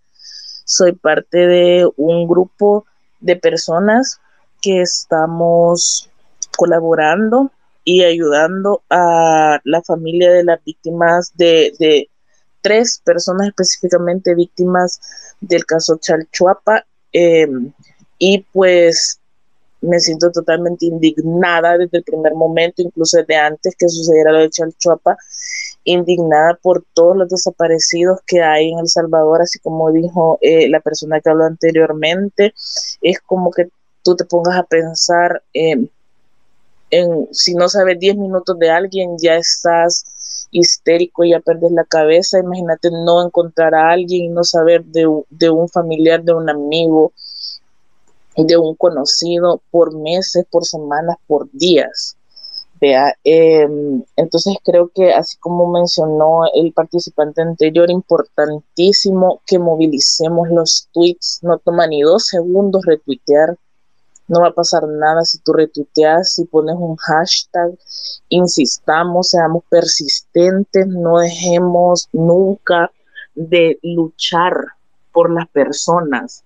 Eh, una vez leí algo que decía, eh, por ejemplo, cuando uno de, mujer tiene un hijo, todos los hijos son tus hijos. Entonces, en este caso, todos los desaparecidos son nuestros desaparecidos, porque todos somos salvadoreños, ¿vea? Entonces, más allá eh, de eh, la coyuntura política actual que tenemos y, em, que todo lo tratamos de ver como de una forma política, quizás dejar de tomarle eh, y dejar de darle énfasis a, los políticos de este país, que aparte de que son una mierda, generan odio, generan separación, em, y pues enfocarnos en lo verdaderamente importante, así como el caso magnífico de unión que hubo en, eh, en el caso de Flor, vean, de todos somos Flor, entonces, eh, y que se vio que la presión social sí funciona en este puto país manejado por los políticos de mierda, eh, y que se ve que, somos nosotros como pueblo salvadoreño capaces de, de, levantar nuestra voz y que sea escuchada. Entonces, eh, sigamos, sigamos haciendo esos space, sigamos saliendo a la calle, sigamos eh, colocando hashtags, eh, insistiendo, retuiteando, no bajemos las manos hasta que estas personas aparezcan, porque los desaparecidos del Salvador son nuestros desaparecidos, no es el desaparecido de fulano de tal o de la familia tal, no. Si Karen y Eduardo es mi, son mis desaparecidos, vea, entonces eh, sigamos, sigamos insistiendo y, y animándonos entre nosotros y no perder el objetivo que hasta encontrar a nuestros desaparecidos del Salvador. Gracias. Muy bien, gracias Silvita, te agradecemos tu participación y tener razón, creo que eh, no cuesta nada con ayudar en redes sociales, con un like, con un retweet, ¿verdad? Pero más importante es lo que hemos estado hablando, ¿verdad? Pasar a la acción. Entonces eh, esperamos eh, bueno, a mí se me estaba ocurriendo con otros compañeros de la resistencia que por qué no eh, pegamos una sentada eh, frente a la Fiscalía General de la República, ya sea en, el edificio donde está el F1, ¿verdad? Sobre, antes de llegar a la zona rosa, o podemos ir a eh, Santa Elena, ¿verdad? Cualquiera de los dos, de los dos lugares. Y, llevamos nuestros cartelitos los dejamos ahí para que ellos vean, ¿verdad? Cuántas familias, cuántos desaparecidos hay. Eh, vamos a ir madurando la idea y después vamos a, coordinarnos. Bueno, eh, HB eh, King estaba pidiendo también la palabra, así que eh, tenés el micrófono. Hola, buenas noches a todos. Espero me escuchen bien, ¿sí? Ok, gracias. Eh, no sé quiénes tuvieron oportunidad de, asistir hoy a la vigilia. Y la, para los que fuimos, eh, fue bien desgarrador los testimonios de, los familiares que están sufriendo actualmente eh, este flagelo de, las desapariciones. creo que hoy me voy, me voy a ganar muchos, no sé si descontentos, no sé, pero lo que quiero yo quizás hacer la reflexión, y muchos de ustedes ya básicamente la han hecho, es que para este gobierno realmente nosotros somos una burla. O sea, ellos se burlan de nosotros. Al gobierno eh, lo hacemos temblar cada vez que salimos a la calle, cada vez que protestamos. Creo que debemos de ya de, eh, de tuitear menos y actuar más están bonitos los space, de verdad, y son bien instructivos. De, realmente yo he aprendido mucho de los space, pero necesitamos salir más. Hoy en la vigilia, puche, que era bien de, eh, eh, eh, desconcertante, bien, o sea, bien. A mí en lo personal, yo sí me, me, me decepcioné mucho porque éramos pocos apoyando a estas familias que están sufriendo realmente, o sea, todos hacemos hashtag, hacemos retweet, pero ¿dónde está la empatía de nosotros? O sea, nos quedamos en una pantalla solo para comentar. Necesitamos actuar, necesitamos, si, si hacemos space de, de, los de, los desaparecidos y con el perdón de todos, pues, o sea, no me quiero, solo quiero que, que concientizarlos de que tenemos que actuar, tenemos que salir de la pantalla de nuestros celulares. A este gobierno donde los hacemos temblar es cuando salimos a la calle yo soy de la idea de que ya dejemos de, ir en las calles general, tenemos que ir a la asamblea, tenemos que ir, incluso si podemos ir hasta los sueños, o sea, tenemos que hacer temblar a estos majes. Yo en lo personal siento de que nos estamos durmiendo, o sea, ahorita todavía están pensando cuándo vamos a salir, cuando los colombianos, ellos no descansaron ni un día hasta que se hicieron sentir, pero nosotros no, hay que buscar fechas especiales. O sea, nos dormimos en nuestros laureles. Y ahí es donde se burlan esto, eh, esta clica buqueliana. O sea, mi, mi, la verdad yo vengo decepcionado de la vigilia porque habíamos pocos, habíamos muy pocos y hay demasiados retweets, pero habemos muy, hay muy poca acción de parte de nosotros. O sea, cada quien agarre eh, pan para su matata, pero debemos de actuar más y tuitear menos, o, de la misma cantidad que tuiteamos, debemos actuar más, salir a la calle, no esperar que veamos qué, qué, qué fecha más bonita, el domingo. O sea, tenemos que, tenemos que hacer temblar este gobierno. No se tienen que seguir burlando que nosotros somos el 3%. Sabemos, y aquí hay muchos matemáticos, que somos más del 3%. Así que les dejo ahí eh, esta inquietud. Eh, de verdad que yo, yo sí me siento decepcionado de todos nosotros, porque los salvadoreños, los buenos somos más y tenemos que actuar. Dejemos de dejemos, salgamos de nuestras pantallas, salgamos de nuestra zona de, confort. Así que eso era lo que tenía que decir y muchas gracias por la atención a todos. Feliz noche. Muy bien, King. Eh, José había solicitado la palabra, veo que ya volvió. José, ¿estás ahí? José.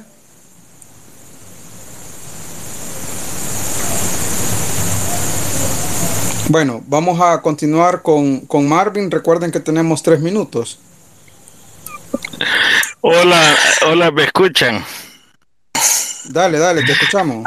Bueno, miren, este compañero, buenas noches a todos. La verdad es que eh, esto no es, es, por supuesto, a este gobierno no le interesa la seguridad, es más, le interesa que no haya seguridad en agua revuelta, ganancia de pescadores. El Salvador básicamente es un estado fallido, pero en todo sea un lugar de paso de narcotráfico. Yo diría que las desapariciones, este, viendo la, la vinculación de las desapariciones de México, están eh, vinculadas al tráfico de órganos, a la trata sexual, a, a un montón de, de, de, cuestiones. Va, esto trasciende la enemistad del pandillero con, y que quiere desaparecer a alguien que no le cae bien o que, o que ha tenido problemas de su colonia, porque desaparece gente que no ha tenido ningún problema, pues y que no, no aparece. Pienso que está vinculado al tráfico de órganos. Hace unos 15 años, un poquito más, yo comencé a visualizar y yo decía, me hacía una pregunta, bueno, como cinco mil mareros, pongamos, ponía popa, pues, y yo les planteaba, ¿cómo es que cinco mil mareros tienen amedrentada una ciudad de 150 mil personas?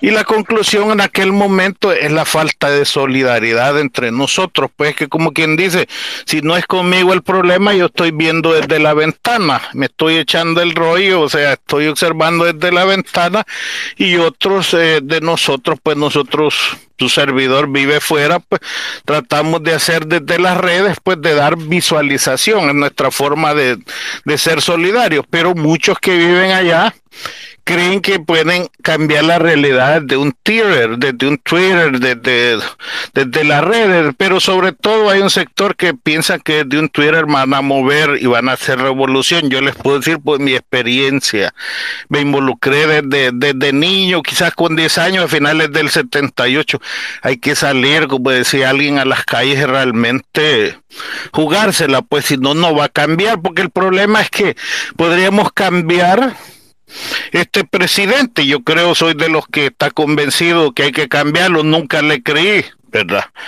Pero también no decimos nada en contra del sistema. Voy a poner un ejemplo, nos molesta que un diputado gane cinco mil dólares, seis mil dólares, lo cual es condenable en, una, en El Salvador, pero no nos molesta que el gerente de un banco gane medio millón de dólares, de un banco, de una empresa privada. O sea, no se entiende verdaderamente mientras no entendamos que, que, que, es lucha de clases, ¿verdad? Y de que esto se trata no solo de, de, cambiar un presidente, no, no vamos a avanzar y de ser solidarios entre nosotros, pues los, los, los, los pobres, lo que hacemos, ahí le decía una persona que habla antes que en mí, estigmatizar X o Y colonia, mira, allá por los urdes no vayas, que ahí es yuca, ahí es peligroso, allá por Apopa no te vayas a meter y los especuladores aprovechan para vender las colonias como de Santa Tecla y todas las colonias que, que se consideran más seguras de doblar, triplicar los precios. Entonces, el punto al final, mientras no nos involucremos todo y lo veamos como un problema de todo y seamos solidarios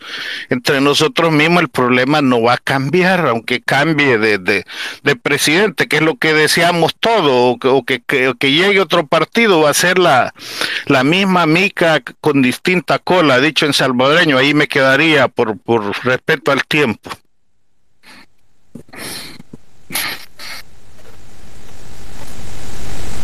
Muy bien, Marvin, gracias por tu participación. Eh, tenemos a Elizabeth, Alejandro y Lady, Lady Draft. Entonces les voy a pedir que seamos breves para que todos participemos y gracias por estar en este espacio. Elizabeth. Hola, buenas noches. Hola, buenas noches. Buenas Creo que me escuchan. Creo que me escuchan. sí, sí, te escuchamos, Elizabeth. Este, Soy madre de dos adolescentes y me aterra escuchar a veces este, desaparecidos, los dos hermanos que estaban desaparecidos hace poco, se lo juro, me aterró muchísimo, pero a la misma vez, este, a veces siento que el gobierno como que es empático a estos casos, pues. realmente siento como que es que no, no le interesara o, no, pues no, ve mal visto al, país. Creería que no, a mí me partió el alma el, la, cuando encontraron al joven motociclista del, del, restaurante de comida rápida, y su padre cuando vio el cadáver se me partió el alma, se lo juro. Se lo juro, hace poco este, estaba viendo los hermanos que desaparecieron y yo digo, si hacen marchas está bien, ¿verdad? Yo no, yo no comparto eso, las redes sociales son muy poderosas. Si ustedes vieron el caso hace poco de la niña que supuestamente había sido abusada por el, por el entrenador de, de natación, fue tendencia, las autoridades salieron, salieron, aunque ya de último, pero salieron, pero yo digo, caramba, ¿y, ¿y por qué hay que ser empático? Pues se lo juro, yo tengo mis hijas adolescentes, fui madre muy adolescente, ya una de ellas es universitaria y siempre estoy pendiente con ella. Yo sé que está muy difícil a veces con la edad que ellos tienen, pero como padres también, ¿verdad? Hay que estar pendiente de ellos, hay que tener una buena comunicación con ellos, es lo más importante, y estar, ¿verdad? A veces ellas están a veces en los teléfonos yo disimuladamente, ¿verdad? Yo digo, bueno, y en el chat sí, pero siempre observando, ¿verdad? ¿Qué, ¿En qué están ellas? Hay que tener siempre eso pendiente y estar alerta, estar alerta de todo, sus amistades, se lo juro, a veces tanto el padre de ella como, como yo como madre, este, tanto él está lejos, está siempre pendiente y viendo qué, qué es lo que hacen en sus cuentas, en sus redes, les digo, pero a veces me da como cosita saber que el gobierno no, no, no tiene una entidad o una proyección y decir, vamos a hacer esta, esta entidad y que se preocupe por la gente desaparecida, como lo decía un hablante hace mucho, que hay gente que no tiene redes sociales, sí tiene su teléfono, pero no tiene redes tan, y las redes son muy importantes. Así que con eso me quedo, buenas noches.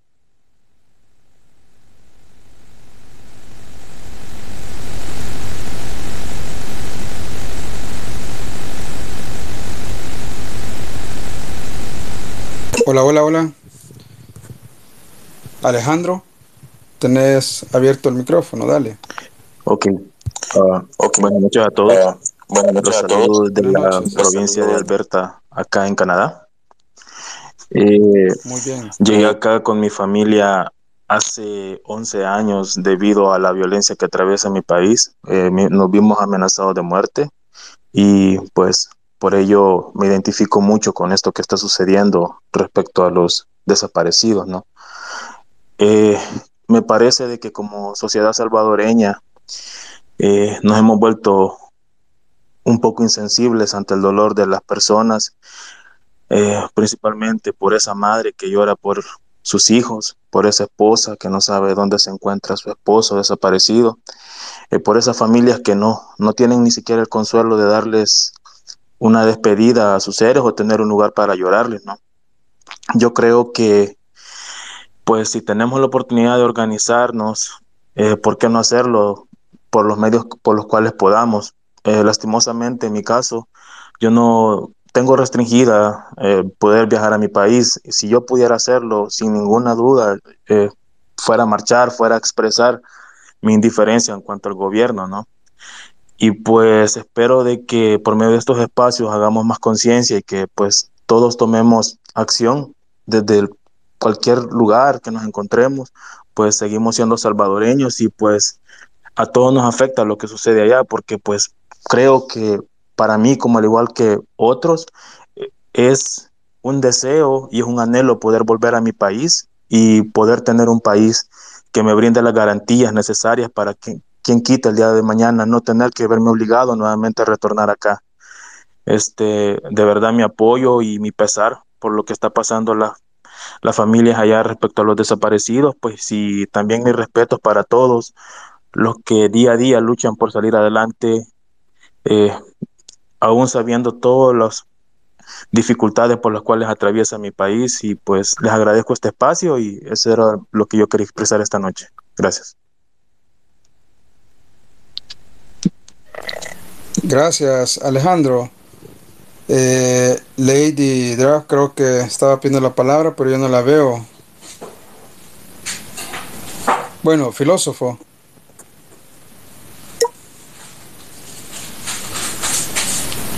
Filósofo.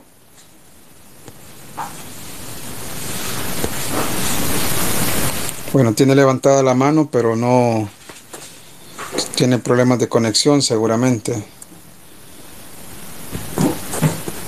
Eh, Claudia. Hola, buenas noches. Buenas noches, Claudia. Primera vez que hablo. Ah, qué bien. Tengo que acá. ¿Qué hago? ¿Qué hago? Bueno, miren, yo tengo 54 años. En la guerra me fui a estudiar a Guatemala. Y una cosa del pueblo de Guatemala que yo tengo en mi mente, pero en el bus sin debería vivir temperado al pasaje. Ninguna persona en buses. Se lo digo porque nosotros no somos pueblo unido. Yo lo felicito por gracias, pero le tengo una respuesta. Porque no es una página de personas desaparecidas para que nos demos cuenta cuánta gente está desaparecida diariamente en país. Y así concientizar a todos. Y les apuesto que sí, todos vamos a meter. De verdad, o sea, es bien triste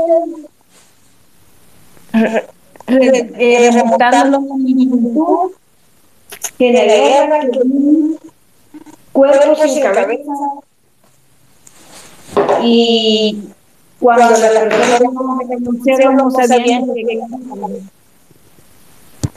yo les incito a que sigamos en eso yo tengo cáncer de tiroides y a una compañera de cáncer de tiroides que, que fue al hospital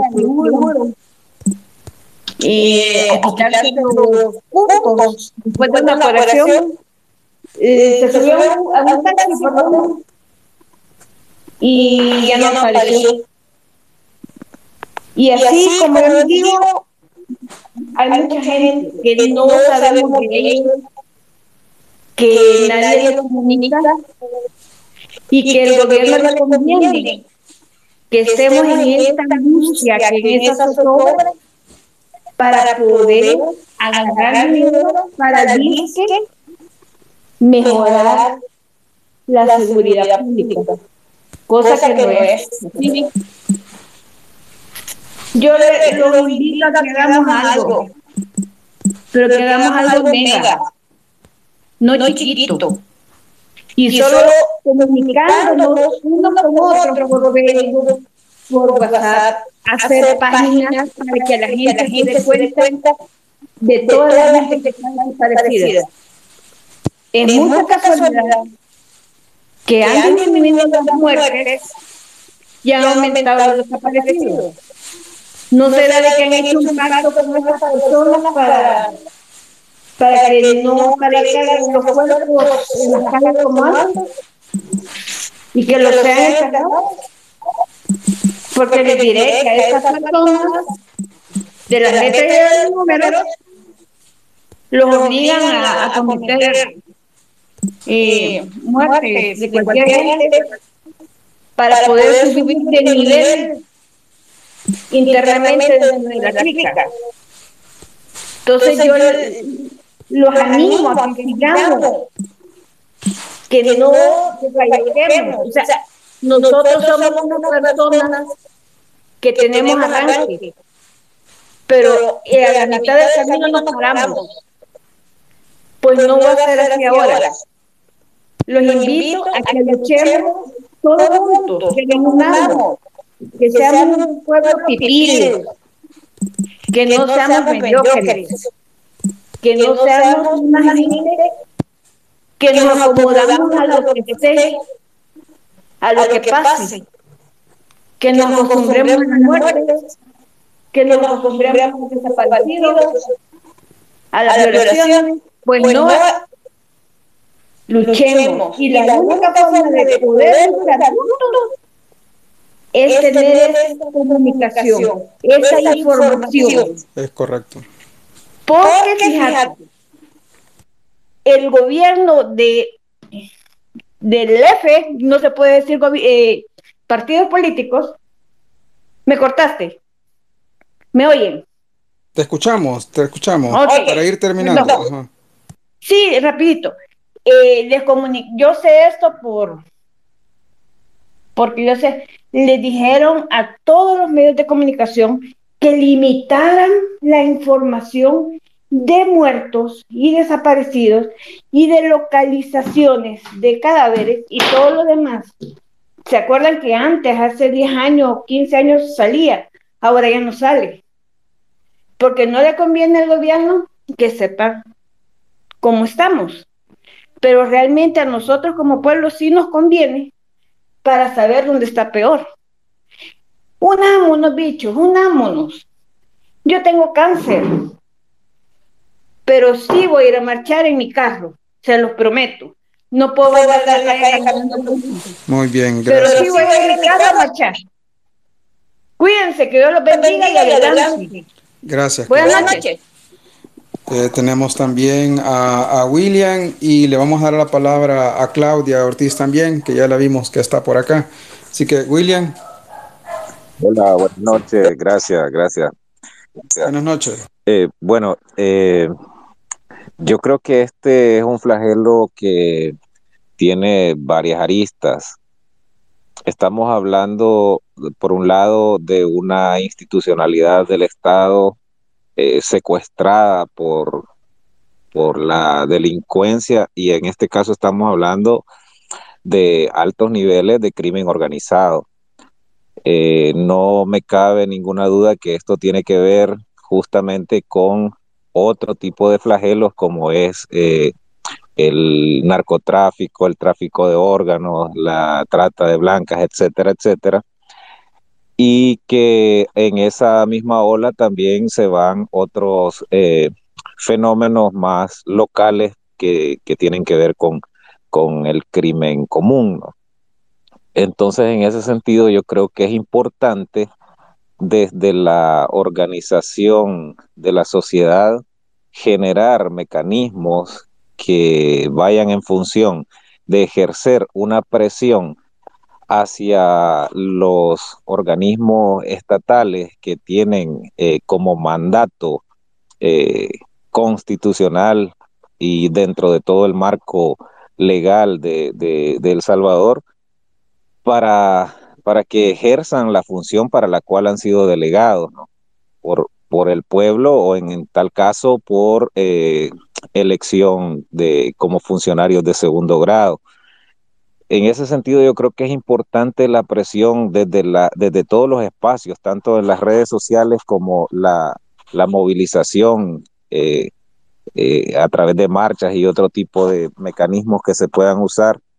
También creo que es importante desde la parte de legislación, y creo que Mario lo mencionaba hace un rato, en el sentido de que todos los dispositivos eh, que, que, hay muchísimos en El Salvador, casi todo el mundo tiene un teléfono, que se pueda generar este, este mecanismo de, de alerta, ¿no?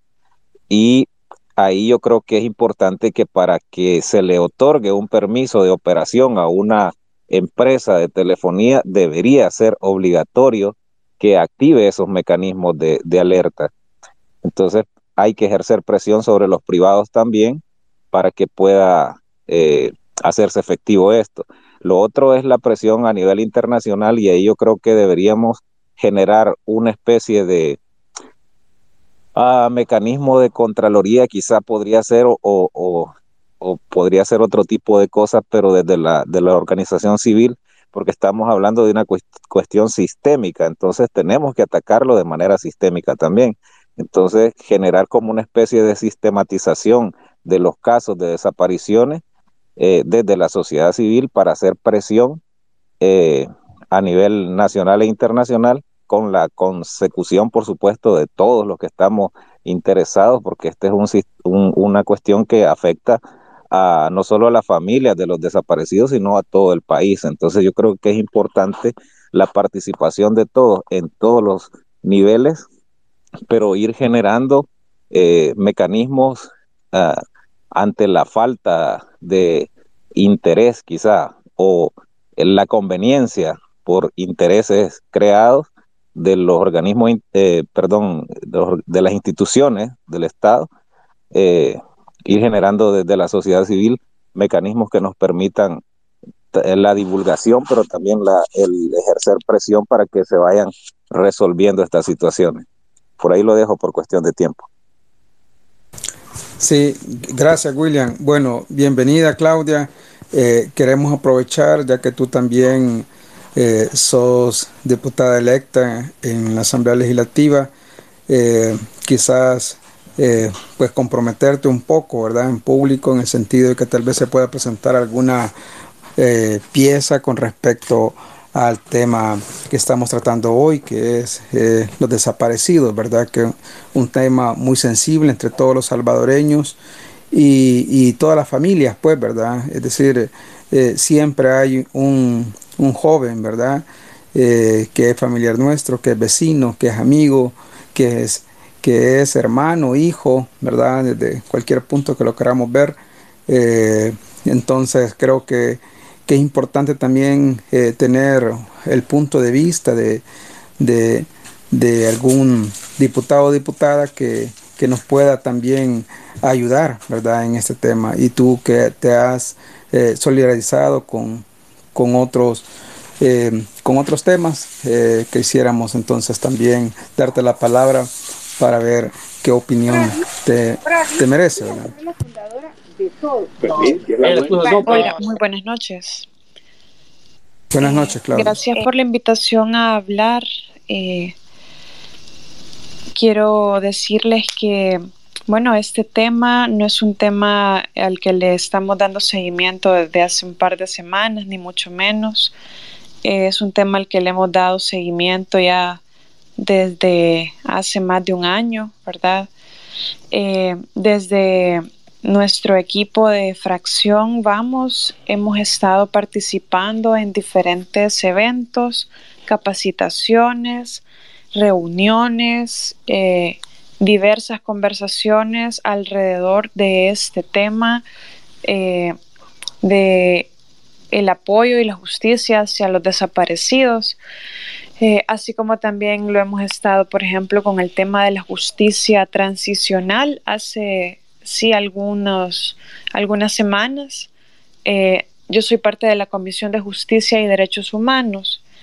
Eh, en esa comisión habían algunos, habían un par de proyectos de ley que hablaban de los desaparecidos y del el apoyo institucional y crear mecanismos para la búsqueda, la investigación y la búsqueda de las personas desaparecidas eh, antes del conflicto armado, durante el conflicto armado y, de, y después de estas. Entonces, eh, y estas fueron eh, enviadas a archivo. Eso hay que decirlo. Nosotros nos opusimos a esa, a esa decisión y propusimos que nos enviaran archivo justamente eh, cinco iniciativas, dos de las cuales una era el Banco Genético eh, y otra era eh, una, un proyecto de ley propuesto por la Asociación Pro Búsqueda, que se dedica específicamente a esto. el compromiso está queridos colegas, compañeros, compañeras eh, que nos escuchan, el compromiso está.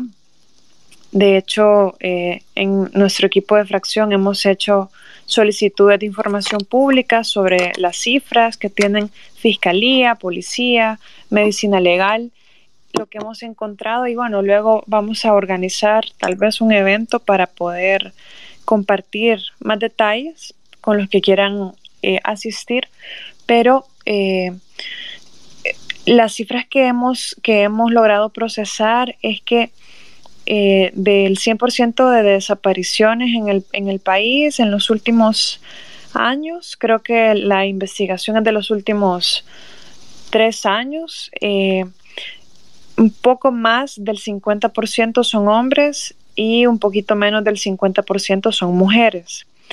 De, los, de la población de hombres, eh, la mayor cantidad está desde los 18 a los 29 años y en las demás edades hay una distribución más o menos igual, ¿verdad? En el caso de las mujeres es bien particular. Eh, de lo, del 100% de mujeres desaparecidas, el 80% son menores de 30 años. Y aquí viene la cifra que a mí me da escalofríos y es que el 60% son niñas menores de 18 años. Entonces el problema realmente, eh, la estructura del problema llama mucho la atención de lo que es actualmente. Y pues lo otro es que la impunidad, eh, este es un tema y es una problemática que es un, es un síntoma de la impunidad de nuestro país.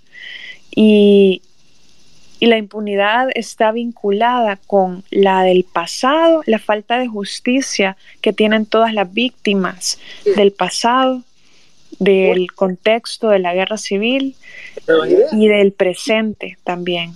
Yo estoy convencida que hay una línea, ¿verdad? De esa impunidad, de esa debilidad del sistema de justicia que, que ha permitido esto, ¿verdad? Eh, quiero aprovechar el espacio, ¿verdad? Y que habemos eh, varias personas conectadas. Eh, decirles que nosotros tenemos el deseo de presentar una propuesta de ley sobre este tema, pero más que presentarla, el deseo que tenemos es de construir en conjunto con diversos sectores de la sociedad un nuevo proyecto de ley que pueda abordar todas esas situaciones que estamos viviendo actualmente, eh, crear, co-crear en conjunto eh, un diseño institucional, ¿verdad? Que podamos proponer hoy y después, cuando esa situación que tenemos en nuestras instituciones haya cambiado, primero Dios, y gracias a toda la presión ciudadana que está existiendo ahorita.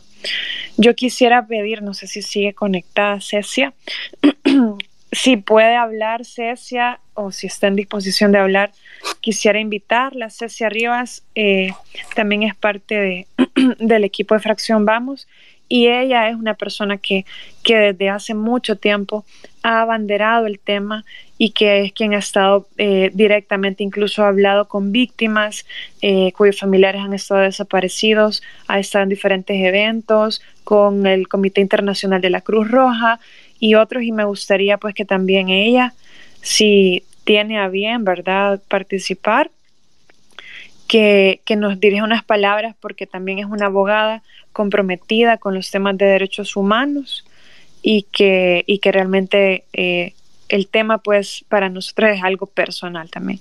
Gracias por, por su atención y, y, sigo aquí de oyente. Sigo aquí de oyente. Gracias.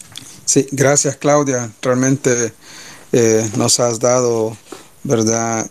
Eh, algunos datos eh, que es importante que los conozcamos para que veamos la importancia que tiene este tema en este momento en la sociedad salvadoreña, ¿verdad? Y eh, también vamos a agradecerte que nos mantengas al tanto de cualquier pieza que presenten ustedes también como instituto político.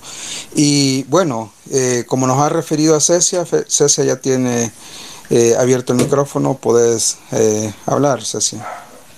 Muchas gracias, buenas Muchas noches. gracias, buenas noches. Em, sin Em, duda el tema de desaparecidos de desaparecidos es un tema es un tema eh, muy, eh, muy eh, con el cual nos identificamos y es un tema eh, que sin duda hablamos de sentimientos, hablamos de impotencia, hablamos de, del anhelo de verdad, de justicia para las víctimas, para sus familias. Y como ya lo decía eh, Claudia, eh, estamos trabajando en una iniciativa que pueda contener todo el tema técnico, pero también todo el tema eh, legal que pueda también solventarse.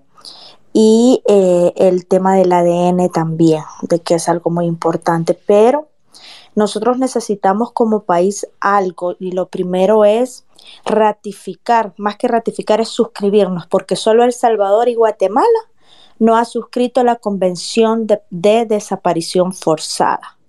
Esto daría pie y abriría el camino para que obligar al Estado salvadoreño a reconocer las víctimas de desaparición forzada, Y desaparición de particulares, porque hay una parte de la desaparición forzada que dice que eh, también en aquellos casos es donde el Estado ha obviado o ha permitido que grupos puedan estar desapareciendo personas. Eh, el Estado salvadoreño en la última audiencia de la Corte Interamericana, que fue la semana antepasada, eh, a declaraciones del fiscal dijo que habían 1.192 denuncias en lo que va del año.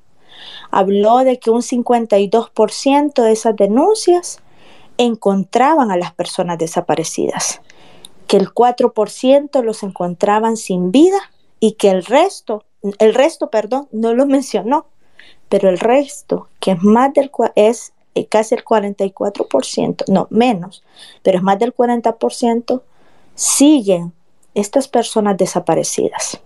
En esa Corte Interamericana también se habló de que diariamente desaparecen en el país cuatro personas. Se expuso de parte del Estado y se llamó la atención de que la última, en el 2019, que fue eh, la visita en loco de parte de la, de la Comisión Interamericana, se le advertía a El Salvador de que ratificara y que una muestra Además de eso, era poder desclasificar expedientes, porque estamos hablando aquí de un problema que en verdad nunca se ha abordado por ningún gobierno. Desapariciones antes, durante y posguerra. Y es así como en el tema jurídico hay mucho por hacer y quizás ahí hacer la invitación a todos así eh, que nos pudieran apoyar porque el tema de solicitar la ratificación es por el tema de cooperación para una ley también que sea integral, ¿verdad? Y apoyo y acompañamiento también a las víctimas que hoy por hoy solo lo hacen organizaciones civiles y voluntarios y personas como ustedes que también lo están haciendo desde su trinchera, estarán ayudando a familias. Así es que eh, invitarlos, ¿verdad? A seguir adelante, a sumarse, a no callar. El tema de desaparecidos en mi caso es personal, personal porque yo hice una promesa a, un, a, un, a, una familia y es que no iba a olvidarme del tema de los desaparecidos. Y no lo hemos hecho. Y sé que muchos también, esto es personal porque no se vale, no se vale que en este país desaparezcan personas, desaparezca gente amada y que en realidad lo sigan viendo como números, como datos, cuando son esposos, son esposas, son hijos, son hijas, son padres, son nuestros hermanos salvadoreños y no sabemos dónde están. Y no es justo que solo su familia lo busque cuando hay un Estado que es el obligado a velar por la seguridad de todos los ciudadanos. Así es de que, como lo dijo ya eh, Claudia, estamos para apoyar, estamos para presentar igual propuestas, estamos trabajando en ella, estamos escuchando porque sí queremos presentar algo que venga y tenga como centro a las víctimas, a sus familias también. Así que gracias por el espacio y gracias a todos aquellos que están eh, trabajando en esto. De verdad que todo mi respeto y admiración y mi solidaridad con todos aquellos que tienen a un ser amado eh, que está desaparecido. Dice la promesa, encontrar, hasta encontrarlos, Hasta y, no encontrarlos olvidarlos. y no olvidarlos. Saludos a todos. Saludos Gracias. a todos. Gracias. Gracias, Cecia, por el trabajo que están realizando. Eh, quiero pedirles disculpe a todos los hablantes que tenemos en espera y también las solicitudes. Hay al- algunos también que han pedido la palabra, pero eh, nos hemos extendido de, de la hora que habíamos programado, ¿verdad? Pero queremos que todavía eh, ustedes puedan dar su opinión, así que eh, Nemo- Neno, eh, esperanos un ratito, tú allá te habíamos dado la palabra, así que en este momento le voy a dar a Filósofo y después a Xochitl, para que eh, sepan después de quién van y, y- y estén pendientes con el micrófono. Así que Filósofo, si estás ahí. Buenas noches. Buenas Buenas noches. Buenas noches. Eh, sí, realmente felicitarles por este espacio. No sé si me escuchan bien. Te escuchamos, filósofo. Eh, importante lo que acaba de decir la diputada y su asistente. El marco legal es sumamente importante y estratégico en una coyuntura de esta naturaleza. Eh, dado que ya se hablaron muchos temas, voy a resumir a que este tipo de desapariciones se está volviendo una situación sistemática que probablemente tenga patrones comunes, no necesariamente sea una respuesta de o una identificación de delincuencia, probablemente sí, probablemente no. Y aquí es donde eh, es imperativo la intervención del Estado, estructuralmente y legalmente organizado. Puede ser que esto sea eh, un problema que ha estado por mucho tiempo escondido. Algunos pues eh, se hemos estado enterados de, este tema, eh, pero no hay claridad, incluso con los casos recientes de hallazgo, no hay información, que es lo que más se carece en, este, en el país. ¿Quiénes se benefician de esto? ¿Quiénes están tras de esto? O sea, generalmente esta situación suele atribuirse eh, por inercia.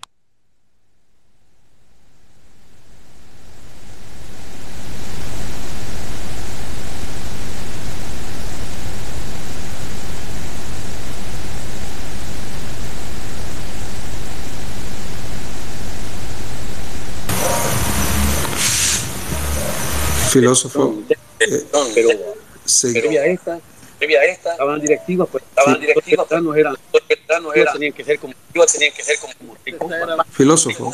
no estaban, no estaban, bueno, estaban bueno, estaban, Hola, hola. hola, hola, Sí, Sí, seguí, oye, por favor. eh, ok. sí, oye, eh, ok. Entonces, para ah, resumir este Entonces, punto, para ah, resumir este punto, eh, es importante la, eh, es las importante la, acciones legales las acciones legales desde la Asamblea Legislativa de pueden generar a nivel iniciativas. de, de Sin iniciativas. embargo, la, la Sin embargo, sociedad, la, la todos, sociedad todos, todas las iniciativas en este tweets, caso deben todas las iniciativas, en este caso deben de social. abonar a hacer algún tipo de presión social. En este Pero, caso, por que la ejemplo, en este caso que la legislativa representación no legislativa no hay un, de, de no es un este, este receptáculo de de, de, este, este situaciones tipo de situaciones de dolor, sino que hay un silencio, una sino que hay un complicidad. silencio, una Eh, complicidad. sería importante que la Eh, diputada o sería la importante diputada que la diputada o la diputada en este caso se valientes en este caso a se presión a la a fiscalía, generar esta a presión a la fiscalía, instituciones, una notita de una etcétera, página, presentar una notita de una hacer ese página, tipo de presión, no hacer ese tipo de presión, no solamente de ¿Por qué? curul legislativo.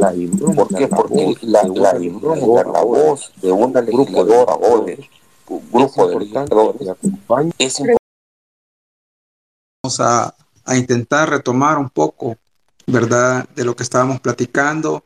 Eh, así que eh, estaba en la cola eh, Xochitl, ¿verdad? Xochitl, eh, tenemos tres minutos para poder eh, platicar un poco y, y vamos a ver si le damos también la palabra a, a otro a otro par de hablantes y para ir finalizando, ¿verdad? Así que Xochitl, tienes abierto el micrófono.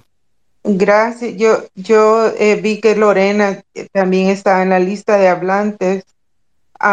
Eh, solo quería eh, aportar aquí a, la discusión en términos de la diáspora, porque nosotros, un grupo de personas, estamos afuera del Salvador organizándonos como diáspora eh, para para darle respuesta organizada a las problemáticas, porque eh, pues los spaces son un lugar para ventilar y uno a veces necesita tener una catarsis, ¿verdad? Pero también es importante darle respuesta organizada a las problemáticas. Entonces, interesante lo que escuché de Claudia, porque yo, yo me, de Claudia Ortiz, que y, y aquí está, eh, porque después de que el ISDEMU se le quitó, eh, entiendo que al ISDEMU ya no, ya no cuenta con el mismo nivel de financiamiento, o no sé si lo desaparecieron, no sé. Eh, eh, lo único que uno ve en las redes es lo que uno conoce de los desaparecidos y hay una página que es la que el hashtag es eh, desaparecidos SB, ¿verdad? pero ellos no son una, no son una institución oficial, ¿verdad? La cuestión es que si, por ejemplo, si la, si la mayor parte de desaparecidas mujeres son menores de 18 años, este, no sé en qué porcentaje lo dijeron, pero en un porcentaje importante, Claudia lo mencionó, significa que UNICEF tiene jurisdicción en el tema, ¿verdad? Porque son niñas las que están desapareciendo.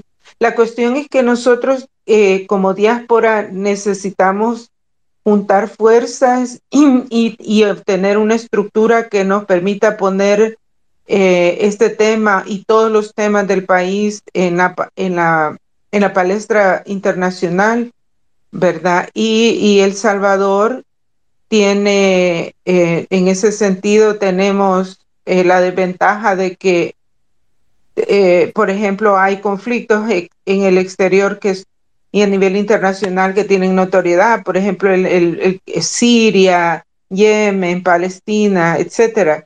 Eh, El Salvador, digamos que eh, eh, es un problema bien, eh, bien pequeño comparado con todos esos problemáticas para que nos hagan caso, ¿verdad? Eh, eh, a lo que me quiero referir es que la diáspora necesita organizar una voz estructurada para que seamos tomados en cuenta y eh, eh, en el sentido de llevar al exterior lo que está sucediendo no se puede ignorar. Eh, eh, y em, el, el- e- eso, eso más que todo, que, que el gobierno de Bukele tiene que em, responder y no lo está haciendo y esa es una, una violación a los derechos nuestros, ¿verdad? Ah, y en todas las violaciones que este gobierno está haciendo, eh, que son tantas, e- es necesario que haya una red de solidaridad con El Salvador, muy parecida a la que existió en los 80, para ponerle presión vía diplomática a este gobierno. Eso nada más quería decir y en alguna medida es esperanza porque significa que nosotros en el exterior ya estamos eh, juntando fuerzas y, y la diáspora organizada en resistencia tiene que estar en coordinación con la, con la resistencia en el interior, ¿verdad? Entonces, esto es bueno que nos encontremos aquí, pero que también empecemos a ver cómo nos vamos a organizar para que la denuncia sea efectiva y, y- y adquiera fuerza. Y eh, eh, yo sigo a Claudia, le voy a mandar un mensaje para preguntarle que, para, para pedirle que nos, que nos proporcione, digamos, los websites o a dónde podemos obtener la información oficial, digamos, para manejar las cifras y los datos eh, oficiales con respecto a este tema. Gracias. Bueno, gracias, Xochitl. Sí es importante que nosotros también sepamos eh, a qué institución o a qué organización acudir, ¿verdad? Eh, eso es importante. Ya mencionábamos al inicio del space en, en varios hablantes eh, que tanto la Fiscalía como la PDDH están pasivas, pues, ¿verdad? A esta época del año, mencionábamos, el año pasado ya había un par de pronunciamientos del procurador y, este año pues ni siquiera se le ha visto, ¿verdad? Ni siquiera en redes sociales. Entonces, bueno, le voy a, a ceder la palabra a, a Claudia para que nos, tal vez nos da la información que estaba solicitando Xochitl para que todos la pudiéramos escuchar. Claudia. Hola, gracias por la pregunta, Xochitl, sobre la jurisdicción de UNICEF. Eh, tal cual jurisdicción, en el sentido estricto jurídico de la palabra, no, porque eh, eso nos habla de competencia judicial para, para conocer de un caso específico y resolver con una sentencia obligatoria para las partes, digamos. Eh, pero desde el punto de vista del derecho internacional de los derechos humanos, eh, creo que más bien un mecanismo importante es el informe que debe dar El Salvador cada cierto tiempo ante el Comité de los Derechos de la Niñez, que deriva de la Convención de los Derechos del Niño. Ese espacio sí, sí podría eh, activarse y entiendo que cada vez que se, se, rinde informe también normalmente hay una investigación de estos eh, organismos a la sociedad civil rela relacionada en el tema. Eh, y pues de ahí jurisdicción internacional, eh, creo que, que, este tema podría trascender, si no es que ya ha de haber algún tipo de, de caso. Ante la Comisión, la Comisión Interamericana y la Corte Interamericana. Un caso que fue emblemático hace muchos años fue el de las hermanas eh, Ernestina y Erlinda Serrano también, eh, donde hubo una sentencia condenatoria para El Salvador. Podríamos estudiar ese precedente para ver eh, qué se hizo y definitivamente todos los mecanismos que se puedan activar son importantes especialmente a nivel internacional. Eh, aunque podamos sentir que en estos momentos cae en saco roto, pero no todos esos documentos, pronunciamientos, investigaciones, declaraciones que se hagan quedan registrados en la historia y es importante eh, que se activen también. Gracias por la pregunta. Gracias, Claudia. Creo que es importante que sepamos también que eh, está ese mecanismo internacional, tanto de la Comisión como de la Corte Interamericana, para poderlas accionar. Eh, lo que yo veo lamentable dentro de estas resoluciones, digamos, dentro de lo negativo de estas resoluciones, es que al final siempre se condena a, a los estados, ¿verdad? En este caso eh, tendría que ser al estado de El Salvador y no a los funcionarios que estuvieron de turno, que quizás sería lo ideal, ¿verdad? Así como como es el ordenamiento jurídico interno que tenemos, pues que, que, el funcionario responde, ¿verdad?, por sus actos. Eh, a nivel internacional, pues no, no es así, obviamente por, por los convenios que existen. Eh, tenemos también a Lucrecia que, que, nos acompaña. Yo quisiera que ella también nos ayudara, si eh, a ella en, en ejercicio de su profesión, ¿verdad? Como abogada, también ha tenido algún tipo de, de, acercamiento con víctimas de desapariciones que nos pueda también compartir su, su experiencia. Lucrecia. Hola, buenas noches. Hola, buenas noches. Gracias por darme espacio. Vean, yo estoy consternada de ver esta ola de, des de desapariciones de gente y que los familiares no tengan la oportunidad ni siquiera de dar sepultura digna a quienes brutalmente les arrebatan la vida. Es bastante preocupante. aquí hay un tema de seguridad nacional que corresponde efectivamente a la Fiscalía General de la República. Antes iba a decir yo a la policía, porque en efecto es la Policía Nacional Civil quien debe garantizar la seguridad de los ciudadanos. Ese es su mandato constitucional, ese es, eh, digamos, al final la finalidad, valga la redundancia, de la existencia de la misma en coordinación con la Fiscalía General de la República, más allá de ir quizá viéndolo desde de vista de, de, poder combatir el crimen, pero además del fin preventivo que tiene el ordenamiento jurídico, pues habrá que exigir entonces a las autoridades locales, es decir, a la policía conjuntamente con la fiscalía, que ejerzan su función para lo que han sido creadas. Eh, ante la negativa de este ejercicio y deber constitucional que tienen, pues había que pensar en acudir a la ya a una instancia internacional, evidentemente. Entonces, ¿quiénes tienen que garantizar esta seguridad? Pues sí, la policía, el gobierno, a través de distintas políticas de seguridad nacional que debe des desarrollar, ¿no? Sacó al, al, ejército a las calles, eso desde, me parece a mí, desde el gobierno anterior, eh, para que hicieran una labor conjunta con la policía. ¿Dónde están los resultados de esta labor conjunta?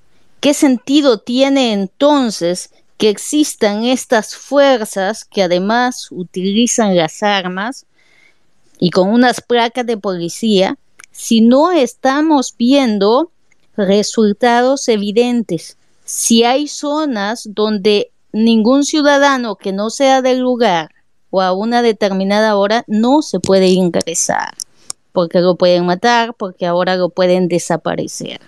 Hablando con un policía hace algunas semanas, me contaba que tienen prohibido ellos, y es un funcionario importante, valga la aclaración, me contaba que tienen prohibido que los medios de comunicación tengan acceso a los hallazgos de las personas que han sido asesinadas. Y al policía que filtre esa información a los medios de comunicación, pues recibirá además de un castigo la suspensión de su placa y de su ejercicio como policía. Entonces hablaban incluso de unos crímenes que cometieron, esto sucedió ahí en Santa Ana, donde eh, un policía contaba con lujo de barbarie que en la pandemia habían matado a unas personas que no les habían dado una cuota, ellos condenaban la acción de otros policías corruptos, ¿no? Hablaban en el contexto del tema de allá, donde se encontró la fosa en Aguachapán, clandestina, y contaban de cómo está la Policía Nacional Civil de atestada o infectada de grandes delincuentes. Y es que vean, yo soy abogada que me eh, desenvuelvo en el derecho penal y no es extraño que en cada caso penal sea la policía quien implanta pruebas, quien le pone a una persona drogas o una arma, porque son objetos los ciudadanos de una extorsión policial. Cuando los paran en los retenes policiales, les exigen Mm, dinero a cambio de no decomisar vehículos, a cambio de no poner esquelas, a cambio de no complicar la vida, porque además no solamente amenazan con decomisar vehículos, sino que además retienen por muchas horas a las personas y pues eh, les arruinan toda su agenda. Vea usted. Muchísimos casos de eso. Entonces analicemos dónde realmente la delincuencia. ¿Quiénes están participando en estas desapariciones de personas?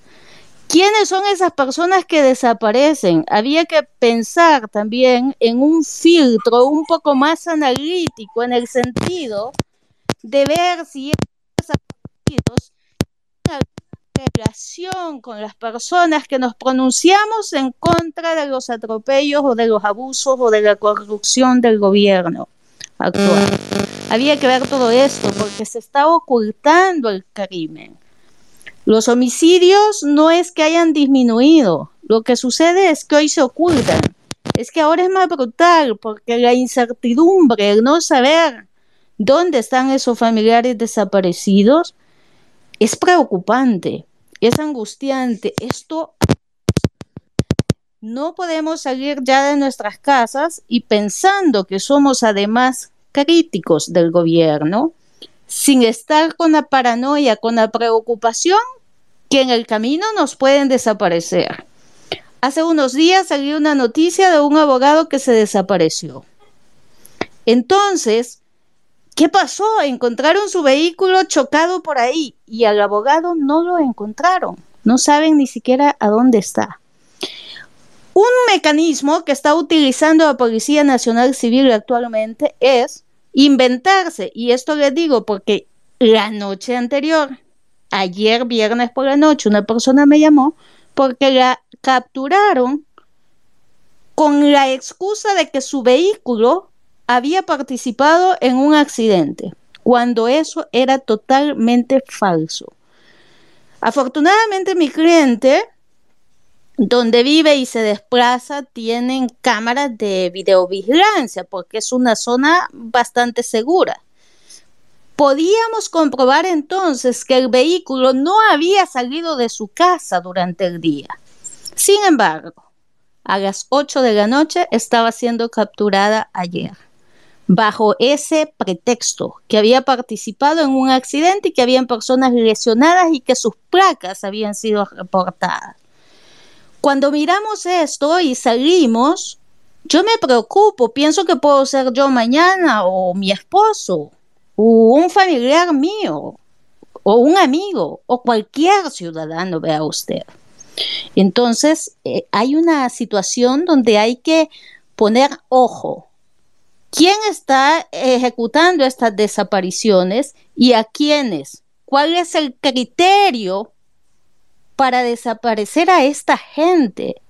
Porque sí que está, estamos en una situación muy vulnerable donde la comunidad internacional poco puede hacer, en tanto no se exija que acá las políticas internas de seguridad nacional sean efectivas, en tanto la sociedad salvadoreña, y esto incluye a los mismos seguidores del presidente, y si alguno me está escuchando, que haga conciencia, yo le pregunto, ¿qué haría usted si mañana le desaparecen a su hijo? le exigiría al gobierno o lo justificaría porque es su gobierno por el que usted votó. Esto se trata, señores, de salvaguardar vidas, de protegernos como ciudadanos, no si estamos de acuerdo o no con una ideología política. Y dicho sea de paso, el gobierno de turno ni siquiera ideología tiene, solo temas de conveniencia y de deseo de poder absoluto. Si estamos hablando de un tema tan grave como las desapariciones, ¿por qué el gobierno, en lugar de hablar de implementar una ingeniería para que el Bitcoin funcione, ¿por qué no implementa toda esa plataforma tecnológica para evitar que se produzcan los crímenes sin que estos sean investigados y puedan ser resueltos. ¿Por qué no invertir toda esa tecnología? Si nosotros tuviésemos un sistema tecnológico que permite identificar todos estos crímenes que se dan desde las extorsiones hasta los homicidios, los asaltos en los buses, las desapariciones, tendríamos un país chiquitito pero con una luz de esperanza, de crecimiento, no solo como país, sino como sociedad. Gracias por la oportunidad y pues eh, le cedo el espacio a otra persona porque yo hablo mucho. Gracias, buenas noches. Eh, gracias, Lucrecia. Eh, bueno, agradecerles a todos los que han participado en este space.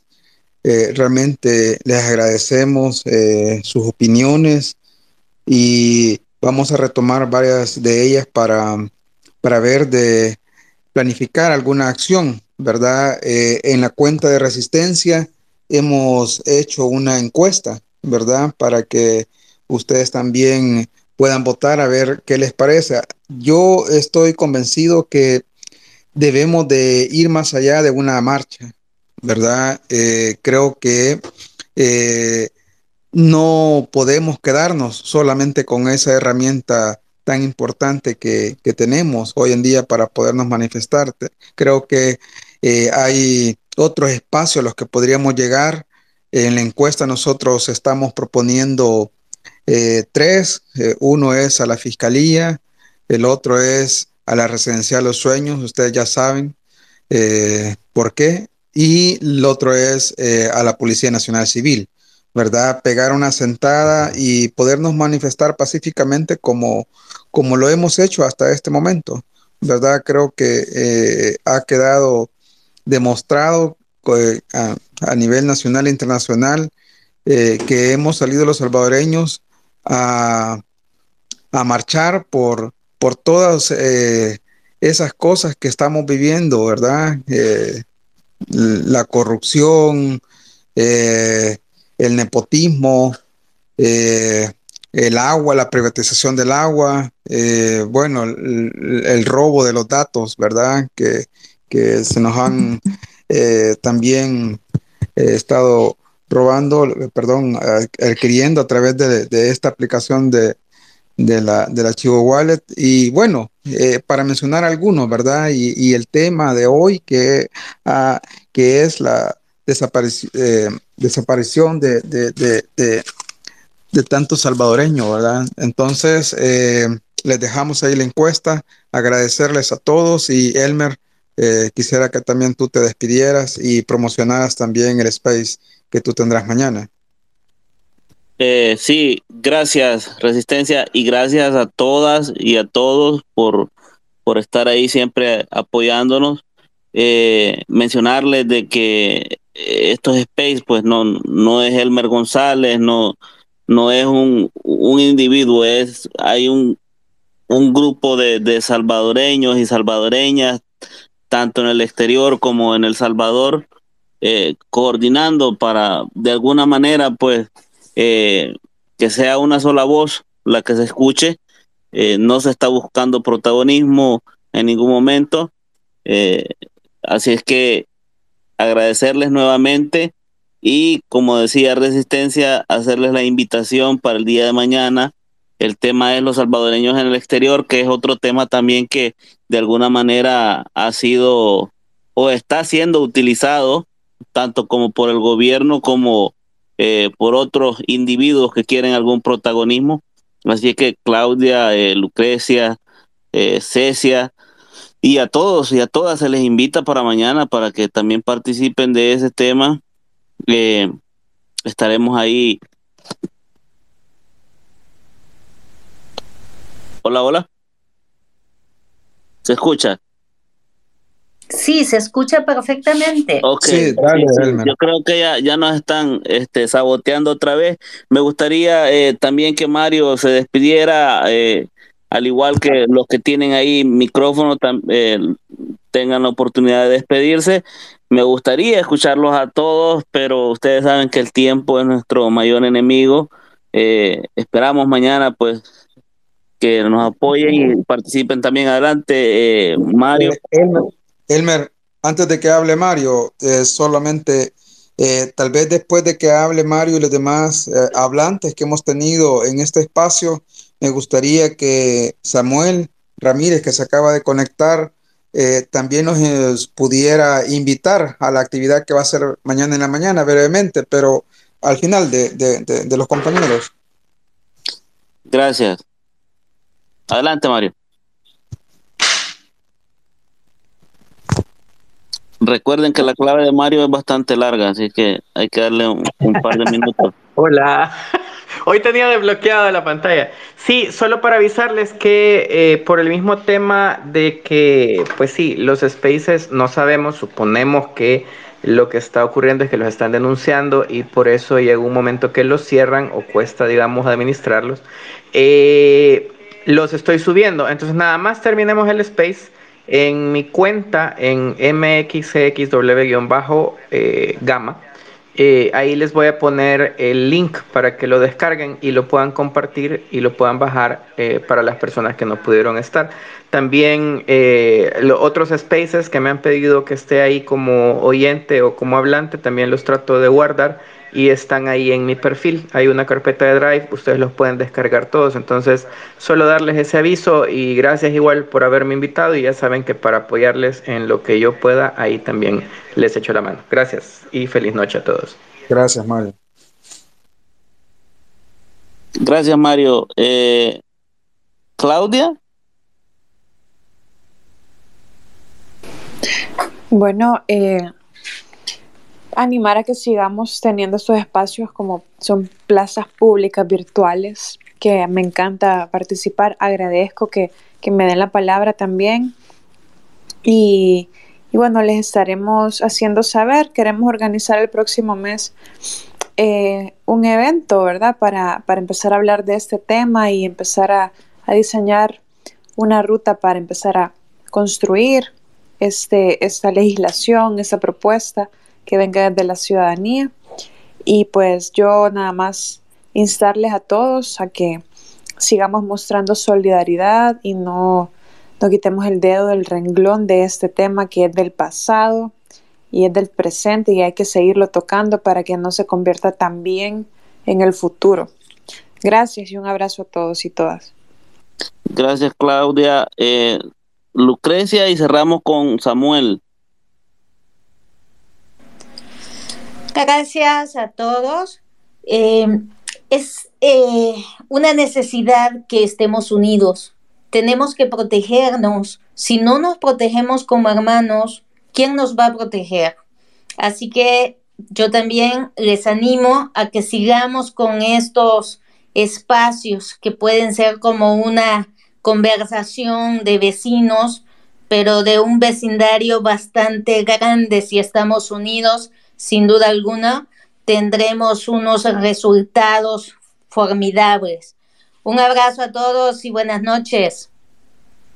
Buenas noches, Lucrecia. Eh, resistencia, Samuel no, no responde al, al, al llamado para ser hablante. Se lo he mandado varias veces. Sí, pero es que Eh, también... fíjate que, fíjate que desde hace bastante estaba eh, Lorena pidiendo la palabra. Quizás, eh, como no está Samuel, darle quizás el espacio a Lorena que brevemente se pueda eh, también compartir con nosotros, ¿verdad? Hola, buenas noches. Gracias por darme el noches. espacio. Buenas noches. Este, he estado oyendo las diferentes opiniones y la mía es que deberíamos de hacer un paro. Compras. Yo creo que no se puede parar de trabajar porque no la gente no se puede dar el tomar el riesgo de perder los empleos, pero creo que se puede hacer una presión no comprando porque la verdad es que se necesitan tocar los intereses de los comerciantes para que se sumen. Tiene que haber algún otro tipo de presión porque es muy bueno que se haga legislación, pero estamos ante un dictador y eso creo que es poco funcionable. No van a pasar, no se van a ejecutar, a quién se le toca la puerta, a dónde se hacen las denuncias. Entonces mi sugerencia es que debería de programarse. De acuerdo, como no, Lorena. Gracias, gracias. Gracias. Eh, Samuel, ¿estás por ahí? Sí, afirma, buenas noches. Buenas noches. Eh, no sé si nos puedes platicar sobre la actividad que va a haber mañana. Sí, fíjate que, bueno, en primer lugar, eh, creo que el tema que han, que han puesto ahora es bien importante, que es el tema de los desaparecidos. Yo sí, este, estamos bien atentos a esta situación nos preocupa el silencio del gobierno. Eh, para estos temas no hay, no tenemos presidente, no tenemos primera dama. Las familias pues son las que tienen que, que buscar formas de, de expresarse. Y yo creo que nosotros deberíamos de eh, apoyar eh, cómo organizamos una buena acción que se sienta, que se escuche, ¿verdad? Y con respecto a, a- a lo de mañana, pues es una, eh, hay dos, hay dos actividades, ¿verdad? Nosotros eh, está la, la CNTS que va a realizar una, una marcha de las letras de metro hacia la Plaza Morazán, ¿verdad? Ellos van a marchar para conmemorar el Día del Sindicalista, que es el 31, y se conmemora también la masacre de, de Fenastras. Nosotros pues quisimos eh, coordinar con ellos para que pudiéramos unificar eh, la acción, pero hubieron algunos inconvenientes ahí que no, no logramos ponernos de acuerdo porque nos hablaron que ellos ya tenían la agenda completa, ya no había modificaciones y que todo era solo con ese eh, central de trabajadores. Entonces vimos que nosotros pues íbamos a hacer nuestra propia actividad y va a ser en el Parque Cuscatlán, ahí pues está el monumento a los a las víctimas del, confl- del conflicto, ¿verdad? Creo que es un parque emblemático y nosotros pues vamos a hacer una, una actividad temprano, estamos convocando a las 8 de la mañana, van a haber este eh, homenajes, entrega eh, ofrendas florales, eh, discurso de los eh, sindicatos, ¿verdad? Así es que están invitados. Sería bueno pues también visibilizar a- a estos jóvenes desaparecidos en todo evento que se tenga, ¿verdad? Porque hay que, hay que tratar de eh, hacer sentir al gobierno, a la comunidad internacional, al cuerpo diplomático, a los organismos internacionales, de que es un tema que está afectando mucho a la población salvadoreña, pero que el gobierno se resiste a aceptar, se resiste a, a, dar una posición pública de apoyo a las víctimas y de, y de dar respuesta. Entonces, lamentamos todo esta, este silencio, esta eh, desinterés del gobierno, pero nosotros pues hagámoslo sentir desde las redes sociales, pero también desde eh, el territorio, desde, desde la calle. Y na- mañana pues sería bonito, pero lástima que ya es muy, muy a distiempo, pero yo creo que podemos organizar algo donde se visibilicen, así como en primer lugar, este sector de las víctimas de los desaparecidos. Así que gracias compañeros por este espacio. Hay que darle vida y me gusta ese hashtag, ¿verdad? Que hay que tratar de darle con todo para que se, se, se sienta. Así que gracias y buenas noches. Gracias, Samuel. Elmer. Sí, bueno, cerramos. Gracias a todos y a todas. Los esperamos mañana y el lunes.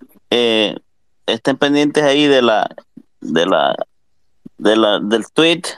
eh, así es que vamos con todo. No hay que desanimarnos y no hay que aflojar.